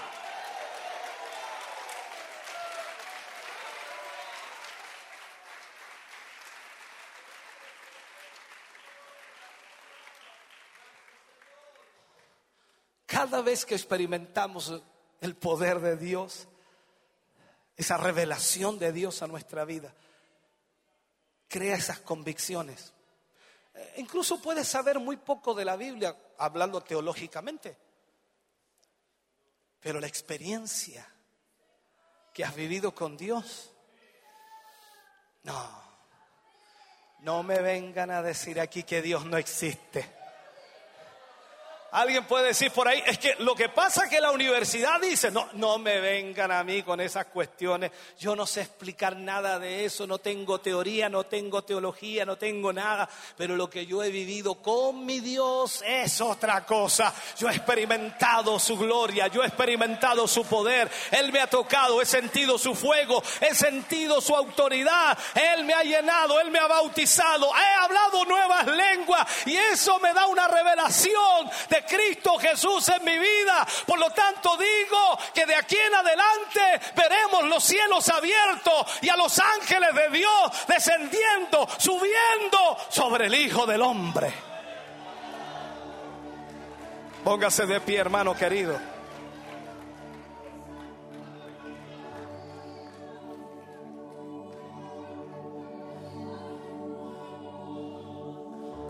No te molestes si estás en problemas. No te enojes si tienes dificultades. No pienses que Dios te ha abandonado si hay conflictos o dramas en tu vida. No pienses que Dios ya no te ama. No, no es así. Él está permitiendo que eso pueda darte una revelación mayor de Jesús. Marta conocía a Jesús como el sanador y estaba segura que Jesús podía sanar a Lázaro. Por eso envió mensajero a dos días de camino. Si no hubiera estado segura que podía ayudar, no lo hubiera hecho.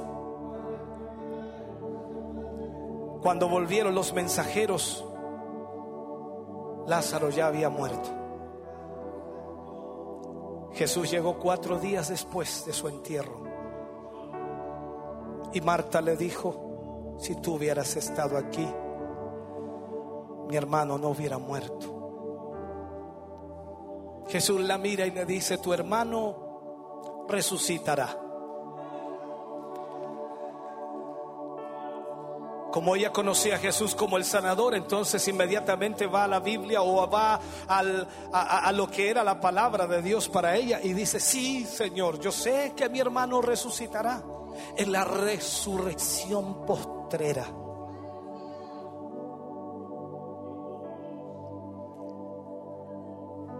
Él le dice, Marta, voy a hacerlo así en forma personal, Marta, yo soy la resurrección y la vida.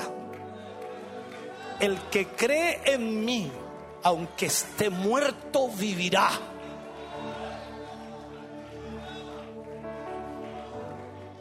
Pero ahí sigue la Marta González, la Marta Gutiérrez, la Mar- to- póngale todos los apellidos que quiera. Y sigue la Marta y le dice, Señor, lleve ya es de cuatro días. Y ahí Jesús ya se molesta a esta Marta, casi le da un, un palmetazo a la Marta por porfiada que no entiende. Y le dice, no te he dicho, mujer, que si crees verás la gloria de Dios. La historia relata de que lo pusieron frente a la tumba, o él fue y se puso frente a la tumba, y todos los demás mirando y observando qué ir a hacer. Jesús allí frente a la tumba lloró. Y todo el mundo piensa que lloró por Lázaro. Mira cuánto lo amaba, está llorando. No lloraba por Lázaro, lloraba por los que estaban observando, que no entendían nada, no lo conocían, no sabían de lo que él era capaz, no sabían que él podía resucitar a un muerto. Tú y yo lloramos nuestras calamidades, lloramos nuestras enfermedades, lloramos nuestras dolencias. Y se nos olvida que tenemos a un Dios todopoderoso que puede hacer cosas extraordinarias. Frente a la tumba, Jesús se revela como Él es. Le dice a los hombres, quitad la piedra. Y una vez que hubieron quitado la piedra, Él alzó su voz y le dijo, Lázaro, sal fuera. En ese instante ese hombre salió, el muerto de cuatro días, salió atado de pies y manos a la puerta de la tumba. Y dice él, desatadle y dejadle ir. La Biblia no nos da ningún registro más, terminó la historia allí. Y uno dice, ¿qué pasó después? ¿Y qué pasó después? ¿Y qué hizo la gente? ¿Y qué hizo Marta? ¿Qué hizo María? ¿Qué hicieron ellos? ¿Qué pasó? ¿Qué pasó? No hubo ni danza, ni avivamiento. Es como que toda la gente quedó impactada. Nunca en su vida habían visto algo igual. Un muerto resucitado. Imagínate tú y yo llegar a un velorio en donde se resucite un muerto. ¡Wow! Dime si no cambiaría tu vida. Pero sé que en tu vida has tenido experiencias en las cuales Dios se ha manifestado y Dios se ha glorificado. En mi vida he vivido experiencias en donde Él se ha glorificado, en donde Él se ha manifestado. En mi vida he experimentado cosas extraordinarias como usted y yo hemos experimentado una y otra vez. Y ese Dios que ha obrado en nuestras vidas una y otra vez está aquí en esta mañana. Y quiere revelarse a tu vida. No importa el problema, no importa la dificultad, Dios se glorificará allí. Él marcará la diferencia para que desde ese día en adelante y de este día en adelante tú seas una nueva criatura. Jesús es revelado a nuestra vida cuando vivimos momentos difíciles. Nadie más que Él me ha ayudado. Nadie más que Él me ha sostenido. Nadie más que Él me ha levantado una y otra vez. Lo mismo ha sucedido contigo. Nadie más que Él te ha ayudado. Nadie más que Él te ha sostenido. Nadie más que Él te ha levantado en los momentos más críticos y difíciles. Cuando veías que todo ya se hundía y allí el Señor volvía a sacarte a flote. Cuando veías que todo, todo se destruía, allí volvía el Señor a glorificarse en ti. Él se revela nuestra vida y cada vez que ocurre, cada vez que sucede, la revelación de Jesús es más grande para nuestra vida.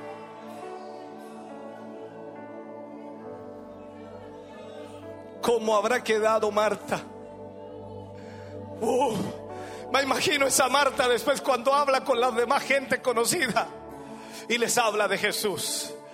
Yo tengo a mi Jesús. Mi Jesús es poderoso. Ah, no tan solo para ayudar, no tan solo para alimentar, no tan solo para sanar. Él resucita a los muertos. Uh, él resucita a los muertos. Cuando tienes una revelación como esa, hermano querido, ¿qué problema puede haber que te detenga? ¿Qué situación puede haber que te detenga? Nada hay imposible para Dios. Padre, te damos gracias. Gracias por tu palabra, gracias por hablarnos, por ministrarnos, Señor. Gracias porque eres bueno y maravilloso porque tu presencia está aquí, Señor, y yo puedo sentirla hoy. Gracias por tu Espíritu Santo. Señor, glorifícate maravillosamente Obra en esta hora, Señor. Prepara, Dios mío, el corazón y vida de tus hijos para este llamado hoy. Oh Dios eterno, necesitamos que tu gloria maravillosa toque nuestras vidas una vez más. Que tu presencia, Señor, habite en nuestra vida. Que tu revelación, Señor, llegue a nuestra vida. Padre, gracias por tu amor y misericordia. En el nombre, en el nombre de Jesús. En el nombre de Jesús. Yo quiero orar por tu vida. Y sé que quizás en esta mañana te has preguntado muchas cosas mientras hablábamos de la palabra. Pero el todo del asunto hoy es que necesitas una revelación de Jesús en tu vida. Y no es algo que te lo pueda dar el estudio, la instrucción, sino es algo que solo Dios puede revelar a tu vida a través de las circunstancias y problemas que vives diariamente. Dios se revelará a ti. Quiero orar por tu vida para que Él te fortalezca, para que Él te ayude, porque no es fácil. A veces se torna muy pesada la carga, muy difícil, pero debes entender que a pesar de ello Dios está trabajando. Dios está moviendo en favor de tu vida. Él quiere manifestarse. El problema no es para dañarte, el problema es para glorificarse en ti. El problema es para revelarse a tu vida. Él quiere hacerlo sobre ti. Ven al altar mientras el grupo Renuevo canta. Ven, acércate para que oremos a Dios y el Señor se revele a tu vida en esta mañana.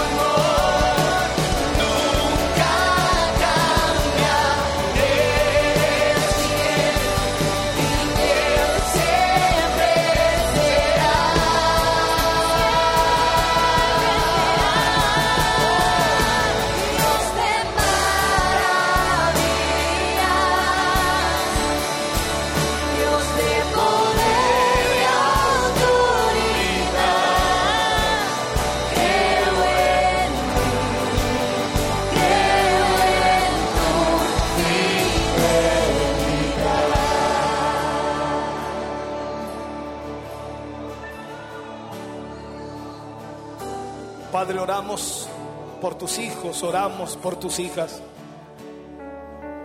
Oramos, Señor, para que en esta hora y momento, cada dificultad que ellos vivan y experimenten, cual sea, sea emocional, espiritual, económica, familiar, tú te glorifiques en ellos. Revélate a sus vidas, Señor, para que puedan experimentar tu gloria, para que puedan ver, Señor, que están en las manos tuyas y que para ti no hay nada imposible. Que la dificultad en la cual experimentan o viven, Señor, no es por falta de tu amor, sino está dentro de tu plan y dentro de tu propósito, para que tu gloria venga sobre ellos. Padre, en el nombre de Jesús. Ayúdale, Señor, a reafirmar su fe y confianza. Ayúdale, Señor, a permanecer fieles a ti a pesar de la circunstancia. Sea tu mano, Señor, levantándoles, animándoles, fortaleciéndoles y trayendo sobre sus vidas, Señor, la bendición que tú tienes para ellos. Padre, les bendecimos en esta hora. Bendecimos sus vidas, hogares y familias y creemos, Señor, que tu poder maravilloso seguirá obrando en ellos. En el nombre de Jesús lo creemos, Señor, pues tu gloria será derramada. Es el tiempo, Señor, en que veremos los cielos abiertos. Es el tiempo, Señor, en que veremos los ángeles de Dios subiendo y bajando y posándose sobre el Hijo del Hombre. Padre, es tiempo, Señor, en donde tu gloria y maravilloso poder se derramará sobre tus hijos, no para una opulencia o una vanagloria humana, Señor, sino para poder manifestar tu presencia en medio nuestro, para ver que tú eres real, para ver que tú eres poderoso, para ver que tú eres un Dios que obra milagros. Padre, en el nombre de Jesús, bendice, Dios mío, a tus hijos y obra en sus vidas obra a través de ellos. Lo pedimos, lo rogamos en el nombre glorioso de Jesús. En el nombre glorioso de Jesús. Amén. Y amén, Señor. Aleluya. Fuerte ese aplauso de alabanza al Señor. Maravilloso Jesús. Aleluya. Oh, gloria. Destruyendo toda fortaleza. Sí, Señor. Dios lo creemos y podemos verlo. Maravillas tú sigues haciendo. Él sigue levantando muertos. Gigantes está derribando. Dios lo creemos y podemos verlo. Maravillas tú sigues haciendo. Estamos aquí por ti. Venías tu obra. Estamos aquí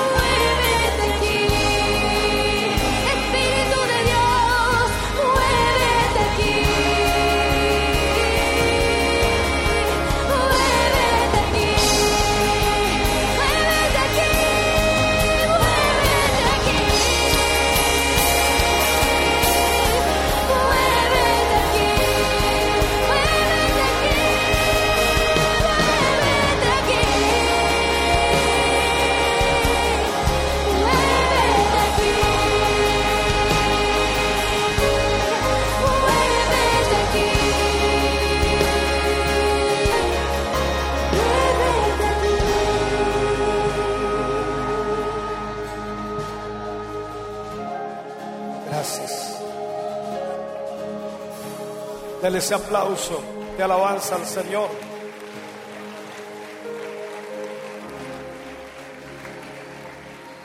Aleluya.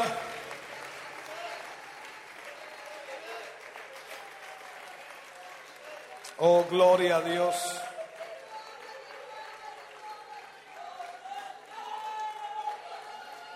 Bendito Jesús. Puede sentarse, Dios le bendiga. Siga adorando a Dios, siga alabando al Señor allí. Aleluya.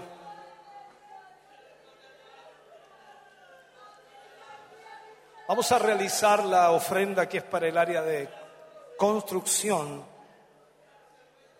Vamos a pedir a nuestros hermanos que pongan la mesita acá adelante.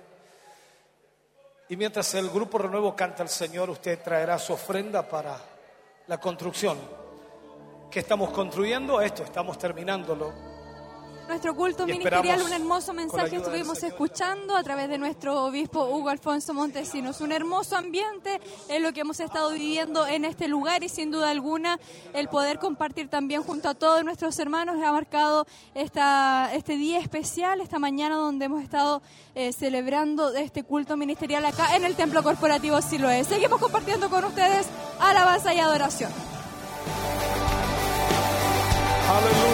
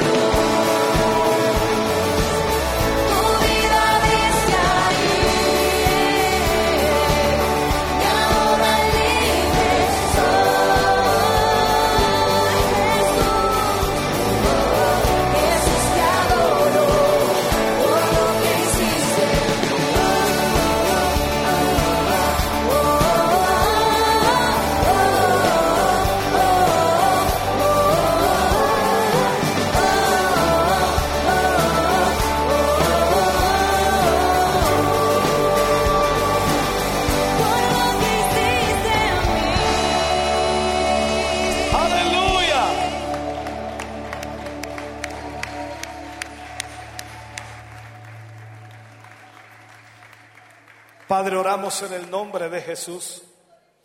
Agradecemos, Señor, estas ofrendas que tus hijos y tus hijas han entregado para este propósito, Señor, de seguir terminando esta construcción y que sin duda traerá bendición a miles de personas a través del tiempo. Gracias, Padre, por la generosidad de cada uno de tus hijos. Seas tú prosperándoles, bendiciéndoles y multiplicándoles en sobremanera. Lo pedimos y lo rogamos en el nombre de Jesús. Amén y amén. Fuerte ese aplauso de alabanza al Señor.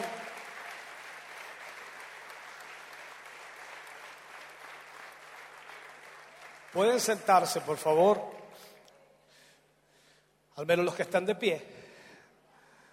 Para esta semana tenemos el trabajo normal de esta semana, martes. Seguimos transmitiendo este culto ministerial, acompañados eh, por nuestros hermanos de los templos de Bethesda, pertenecientes a la corporación Siloé en movimiento. Sin duda, un hermoso ambiente. Hemos estado viviendo acá, luego de haber escuchado también este hermoso mensaje, eh, el cual ha bendecido nuestra vida y creemos también a aquellos que han estado a través de la sintonía.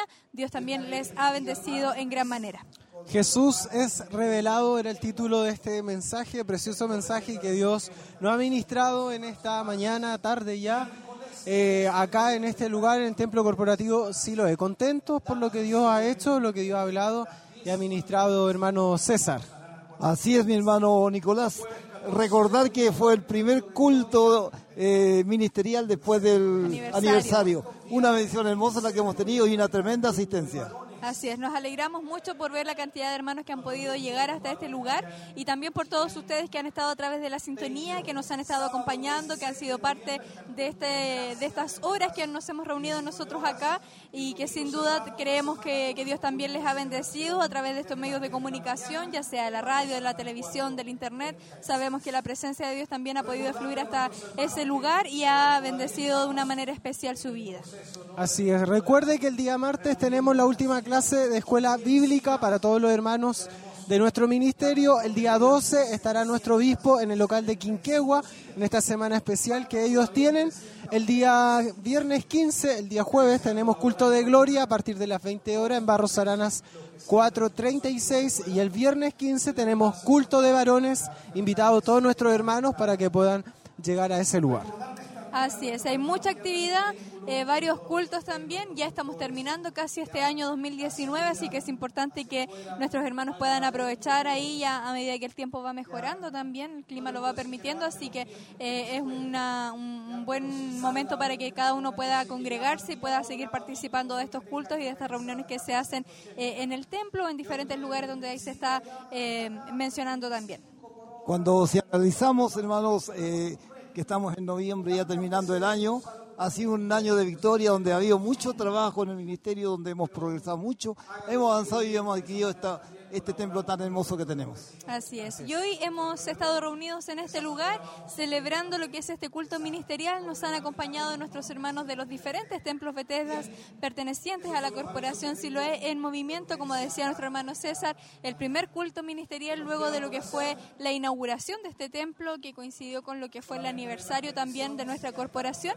Así que sin duda alguna eh, hoy ha sido un día especial también, un culto especial donde nos alegramos por ver la cantidad hermosa de hermanos que se han podido reunir acá y, ver también la, la bendición que Dios nos tenía preparado en, esta, en este día. Así es, nosotros estamos en medio del templo, para los que están escuchándonos a través de la radio, estamos en plena eh, sillas aquí eh, acomodados para poder también, queremos tomar algunas impresiones de nuestros hermanos y hermanas de cómo han disfrutado este culto, eh, de cómo Dios también le ha hablado y le ha ministrado. Así que eh, vamos a movernos también, hermana Katy, hermano César, para poder tomar impresiones de, de nuestros hermanos. Así es, la idea es poder tomar algunas apreciaciones y poder ver de alguna manera todo lo que eh, ellos han estado em, recibiendo durante este día, durante esta tarde ya, la bendición que Dios ha estado provocando en sus vidas y por supuesto que ellos puedan también de alguna manera dar a conocer eh, esta, eh, lo que ha significado para ellos el poder estar acá, reunidos hermanos César junto a todos nuestros hermanos de los diferentes templos Bethesda. Y qué lindo en Manacati haber estado con todos los hermanos. Una representación nomás solamente de todos los hermanos de los locales. Nos hemos gozado, Dios ha hablado a través de su palabra y también hemos tenido hermosas alabanzas. Sin duda alguna ha sido una jornada muy especial. Hemos tenido hermosas alabanzas, hermosos momentos de adoración ante la presencia del Señor, dirigidas ahí por el Grupo Renuevo y por supuesto ese mensaje el cual ha venido también a bendecir nuestra vida, bendecido nuestro corazón, nos ha hablado de una manera especial y creemos que también a cada uno de aquellos que han estado en la sintonía, Dios les ha bendecido grandemente. Y qué increíble, hermana Katy, que eh, nosotros a veces pensamos que por lo lejos de este lugar, 14 kilómetros de Chillán, eh, no iba a venir gente tanta, pero hemos visto una cantidad tremenda de hermanos y una bendición hermosa, las alabanzas, todo ha sido hermoso. Usted que está a través de la televisión, a través de la radio, yo sé que se ha gozado y ha disfrutado junto a nosotros.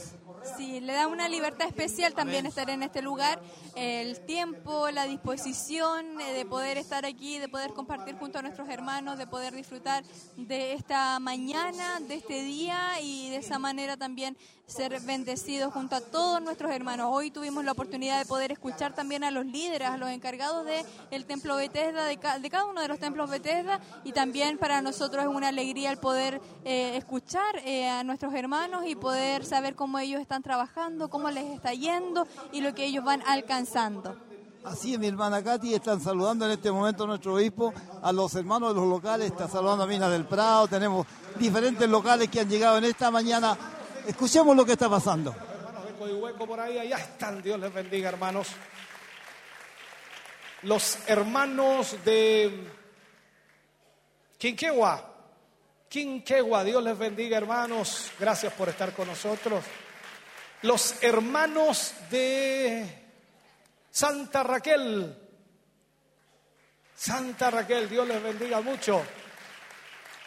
Los hermanos de San Nicolás, San Nicolás, lo veo por acá, Dios les bendiga. Y me falta Bulnes, ¿dónde están los hermanos de Bulnes? Ahí están los hermanos de Bulnes, Dios les bendiga mucho. Les voy a contar una infidencia para, para nosotros, ustedes se van a reír, pero es una infidencia. ¿Ya? Los hermanos, como en, en la semana los hermanos estuvieron hablando de que era el culto ministerial, el día domingo, los hermanos de Chillán casi no vinieron. Hay que dar gracias a Dios a algunos hermanos que estaban más atentos y dicen, no, pues si es culto día domingo, culto celebración, aunque lo llamen como lo llamen, yo voy porque voy a alabar a mi Dios. Dice, ya. Pero muchos se quedaron en casa porque era culto ministerial. No sé si me captan lo que estoy diciendo, como se hacía el sábado con los locales nada más. Entonces dijimos, no, pues se van puros, los puros locales esta vez. Pónganse de pie los hermanos de Chillán, a ver cuántos tenemos, a ver los hermanos de Chillán. ¿Ven que se quedaron un montón en casa? ¿Sí o no? Falta más de, mucho más de la mitad. Bueno, a la próxima lo hacemos bien, ¿no? Vamos a, a tratar de pasar una misión. No se lo olvide que tiene que ir, que tiene que ir, que tiene que ir. Bien. Seguimos entonces en este culto ministerial, estamos ya concluyendo lo que ha sido esta hermosa jornada, este hermoso culto. Ahí estaba también nuestro obispo saludando a los diferentes templos Bethesda que han estado acompañándonos. Estaban nuestros hermanos de Minas del Prado, Coihueco, Santa Raquel, San Nicolás, Quinquegua, estuvieron acompañándonos. Bulnes también estuvieron en este lugar y sin duda alguna eh, poder estar junto a ellos, poder saludarles, poder extenderle la mano, poder escuchar también lo que Dios ha ido provocando en sus templos Bethesda es una hermosa bendición para nosotros. Así, nuestro obispo decía que no, los del hermano Chillán vinieron pocos y aún así tuvimos una hermosa asistencia. Qué lindo es disfrutar junto a los hermanos de los locales. Y en el próximo estarán todos los hermanos de Chillán, mi hermana Katy.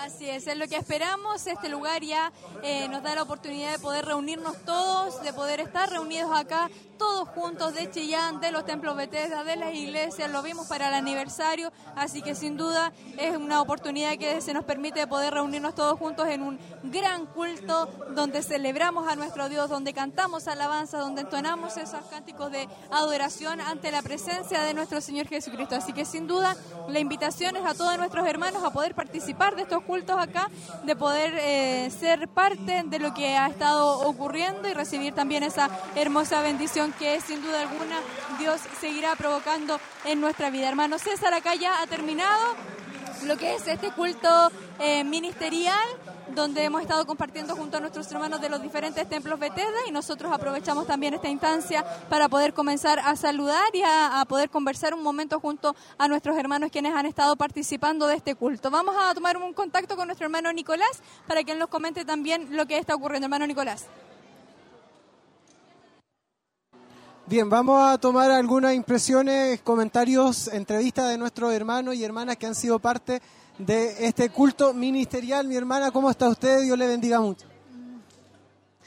Eh, bendiciones, bien, gracias a Dios. Aquí estamos eh, recibiendo lo que es la palabra del Señor. Mi hermana, ¿cómo ha vivido usted este culto ministerial? Primer culto acá en el Templo Nuevo. Eh, bueno, obviamente que donde nos, se reúne el pueblo de Dios y está la palabra y el Espíritu de Dios, siempre va a ser una hermosa bendición para nuestras vidas. Y sabemos que cada día necesitamos de su palabra, de su presencia y ser fortalecidos como hoy día no, es la- no ha sido la excepción.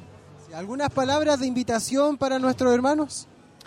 que puedan eh, animarse, esforzarse, porque es un hermoso lugar también donde nos podemos reunir una cantidad grande de hermanos para alabar y glorificar nuestro Dios. Muchas gracias, mi hermana. Dios le bendiga mucho. Gracias por sus palabras. Ahí está nuestra hermana. Hermano César, yo lo dejo con usted.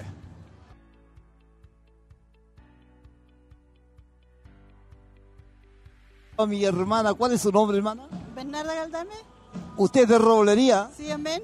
¿Fue una de las primeras hermanas que estuvo con nuestro pastor o no? Amén, sí. Sí. ¿Qué año, mi hermana? En el 93, Gloria a Dios, qué lindo. sí. ¿Y cómo se siente después de todos estos años estar con nuestro Bendecida, alegre, contenta. Por el Señor, muy bendecida.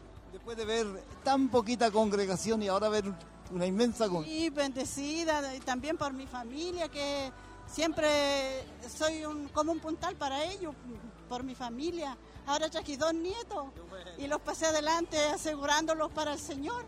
Mi hermana. ¿Y qué le ha parecido el culto de hoy? Eh, muy lindo, eh, se trataba de, que el Señor va a venir, que el Señor Jesús está a la puerta. Y eso me da gozo, me da, me da alegría porque sabemos que el Señor viene y Él nos viene a buscar, viene a tomarse a sí mismo. Por eso tenemos que estar alerta, eh, cuidándonos, guardándonos, siéndole fiel a Él en todo. Qué bueno y me alegro, mi hermana, que habiendo tanta hermandad, la presencia del Señor siga con nosotros. Amén. Es lo, más maravilloso para mí. Yo le digo a mi esposo, vamos a la iglesia. Y él me, sac- me, me dice, no puedo, no, no vamos, me dice. Y mi corazón sufre mucho por eso.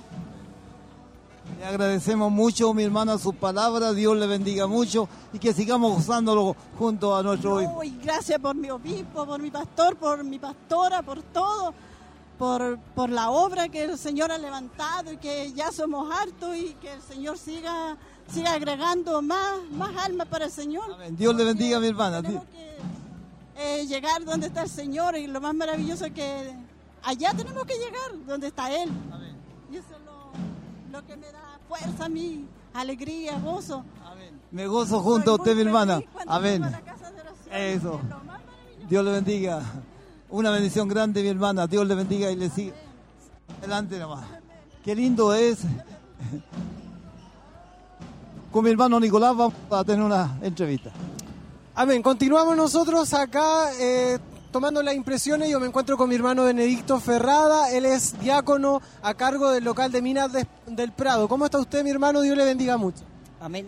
Mm, Damos muchas gracias al Señor por esta gran oportunidad que el Señor nos da de poder estar eh, en este lugar por segunda vez ya, tercera vez, y poder bendecir el nombre del Señor. Amén. Bien, ¿Qué le parece poder compartir en este primer culto ministerial eh, en este nuevo templo? Creo que Dios siempre nos habla, siempre Dios tiene lo mejor para nosotros y poder compartir, poder oír la palabra de Dios y podernos reunir con todos los hermanos y también con los hermanos de Mina del Prado. Yo creo que es algo muy importante para nosotros, un levantamiento de parte de Dios a nuestras vidas para seguir buscando a Dios y seguir trabajando en la obra del Señor allí también en Mina del Prado. Amén. Cuéntenos cómo está funcionando ya el local, eh, en resumen, cómo han estado participando ustedes en los cultos, las actividades que están realizando.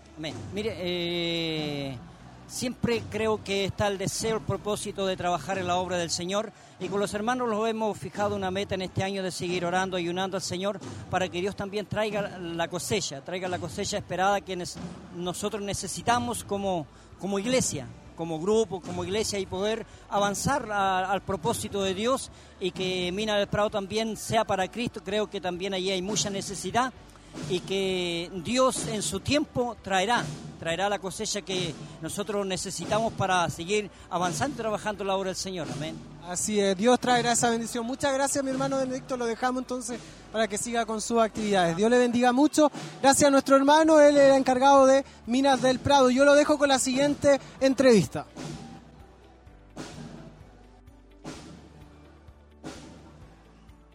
Bien, seguimos conversando con algunos de nuestros hermanos que han estado participando de este culto ministerial. Estoy acá junto a nuestro hermano Wilson. Mi hermano, Dios le bendiga. ¿Cómo está? ¿Cómo vivieron ya este culto ministerial? Dios les bendiga. A la verdad, este culto ministerial ha sido de una hermosa bendición, sobre todo por lo que Dios ministró en este día para nosotros. ¿Qué le pareció la oportunidad de poder reunirse en este lugar, en nuestro nuevo templo? Ya se había inaugurado para el aniversario, pero este es el primer culto, eh, digamos, general que se realiza acá.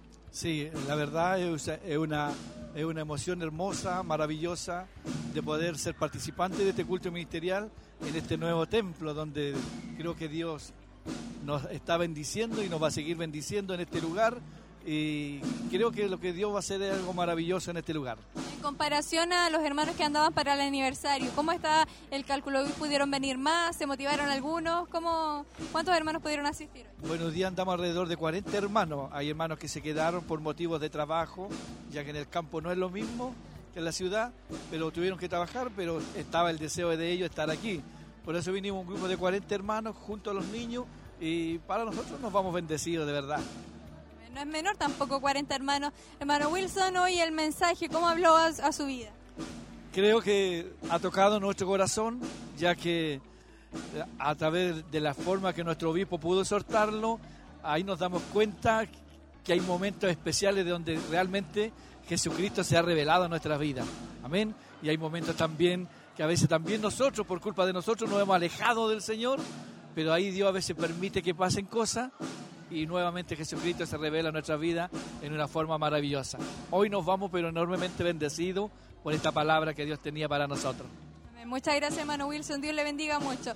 Ahí estaba entonces nuestro hermano Wilson Vallejos, quien estuvo compartiendo junto a nosotros desde Quinquehue y, por supuesto, siendo partícipe de todo lo que se ha estado desarrollando en este lugar. Vamos a seguir conversando con algunos de quienes estuvieron asistentes, hermano César, hermano Nicolás. ¿Cuál es su nombre, hermana? Cecilia Fariña, Mi hermana Cecilia, ¿usted pertenece a Quinquegua? Quinquegua, local Betesda de Quinquegua. ¿Cuántos hermanos andan de allá? Más o menos 30 hermanos aproximados. ¿Es un grande mucho tiempo que usted lleva en el ministerio? Poquito, dos años aproximadamente, poquito más de dos años. Mi hermana, ¿cómo se siente usted? ¿Cómo ha vivido el culto de hoy? Oh, muy bendecida. La, la verdad es que lloré todo el mensaje porque el Señor me habló a través de la palabra. Bueno, y creo que a todos, a todos nos habló. Y muy hermoso, muy hermoso el mensaje. Me tocó lo más profundo, debo decir. Me alegro mucho, mi hermana. ¿Qué le parece a usted, bueno, eh, el templo nuevo que tenemos? Hermoso, hermoso. La verdad es que uno se emociona al verlo porque es un sueño cumplido para nuestro obispo y yo sé que la palabra también era para él esta noche porque yo sé que tuvo mucha, eh, que enfrentar muchas dificultades para ver esta obra, pero el Señor eh, en medio de todas esas dificultades se glorificó para él porque aquí está el resultado. Entonces, como el Señor le, le responde a él también eh, en su corazón. Mi hermana, le agradezco mucho sus palabras. Dios le bendiga mucho y que sigamos avanzando. Amén. Amén, mi hermano. Bien, muchas gracias, hermano César. Nosotros seguimos acá conversando con nuestros hermanos. Estoy junto a nuestro hermano Legario Melo. ¿Cómo está, hermano Legario? ¿Cómo han vivido ustedes ya este culto ministerial, primer culto, luego de lo que fue la inauguración en el aniversario? Eh, bueno, primero que nada, bendecido, muy bendecido por la palabra de Dios, que es lo más importante, a eso venimos. Nosotros como, como parte del ministerio, trabajando en el local de San Nicolás, nos venimos, venimos mucho a los cultos de Chillán, pero estas instancias son para nosotros importantísimas porque nos alimentamos, recibimos una palabra y la palabra poderosa del Señor nos alimenta y nos fortalece. ¿Cómo se vio el ánimo de los hermanos allá en San Nicolás? Sabemos que siempre los cultos ministeriales se hacían allá en el templo. Hoy, en esta oportunidad especial, lo hicimos acá en el templo corporativo. Eh, ¿Provocó algo especial en ellos? ¿Cómo fue el ambiente? Eh, sí, fue igual eh, es- espontáneo los- como sorpresa y fue bonito y tomaron una buena asistencia. Vinimos 30 hermanos y muy bueno para el local. Se quedaron otros pocos, pero ayuda del Señor vamos a seguir incentivarlos, motivarlos para que podamos estar todos juntos alabando al Señor aquí en el, el templo comprobativo, que es importantísimo. Ya para la próxima vendrán todos los demás. Hermano Legario, eh, personalmente, ¿cómo le habló a usted el mensaje? Bueno, eh, siempre estar apegado a Jesús, conocer a Jesús realmente como lo que Él es y no de acuerdo a, a la teología, a la palabra, sino como una vivencia, es algo maravilloso, como Dios también toca nuestras vidas, nos ministra cada día que tenemos que a Cristo vivirlo, tenemos que experimentarlo, más que conocerlo en libros, o en teología o, o en, en lectura, hay que vivirlo con- con experiencia y eso es extraordinario. Muchas gracias, hermano Legario, y Dios le bendiga mucho. Dios le bendiga, hermana, bendiciones. Ahí estaba entonces palabras de nuestro hermano Olegario Melo también, quien estaba compartiendo junto a nosotros en este culto ministerial y nosotros ya estamos eh, terminando lo que es esta transmisión, hermano Nicolás, hermano César, eh, sin duda alguna con eh, una gran bendición el poder compartir con nuestros hermanos y también con aquellos que estuvieron a través de la transmisión de la radio y de la televisión. Amén. Compartimos esa bendición entonces, contentos, felices de poder haber llevado este, este primer culto ministerial acá en nuestro templo. Dios les bendiga mucho, gracias por estar acompañándonos y hemos visto, hemos escuchado las impresiones de nuestros hermanos, se han ido contentos, felices y bendecidos por la palabra, por el mover de Dios. Así es, y sin duda alguna una hermosa bendición, hermano César. Así es, muy una gran bendición haber podido transmitir y llevar esta palabra, estas alabanzas a tantas personas que no pueden llegar aquí, mi hermano. Así que Dios les bendiga mucho, que siga la bendición adelante.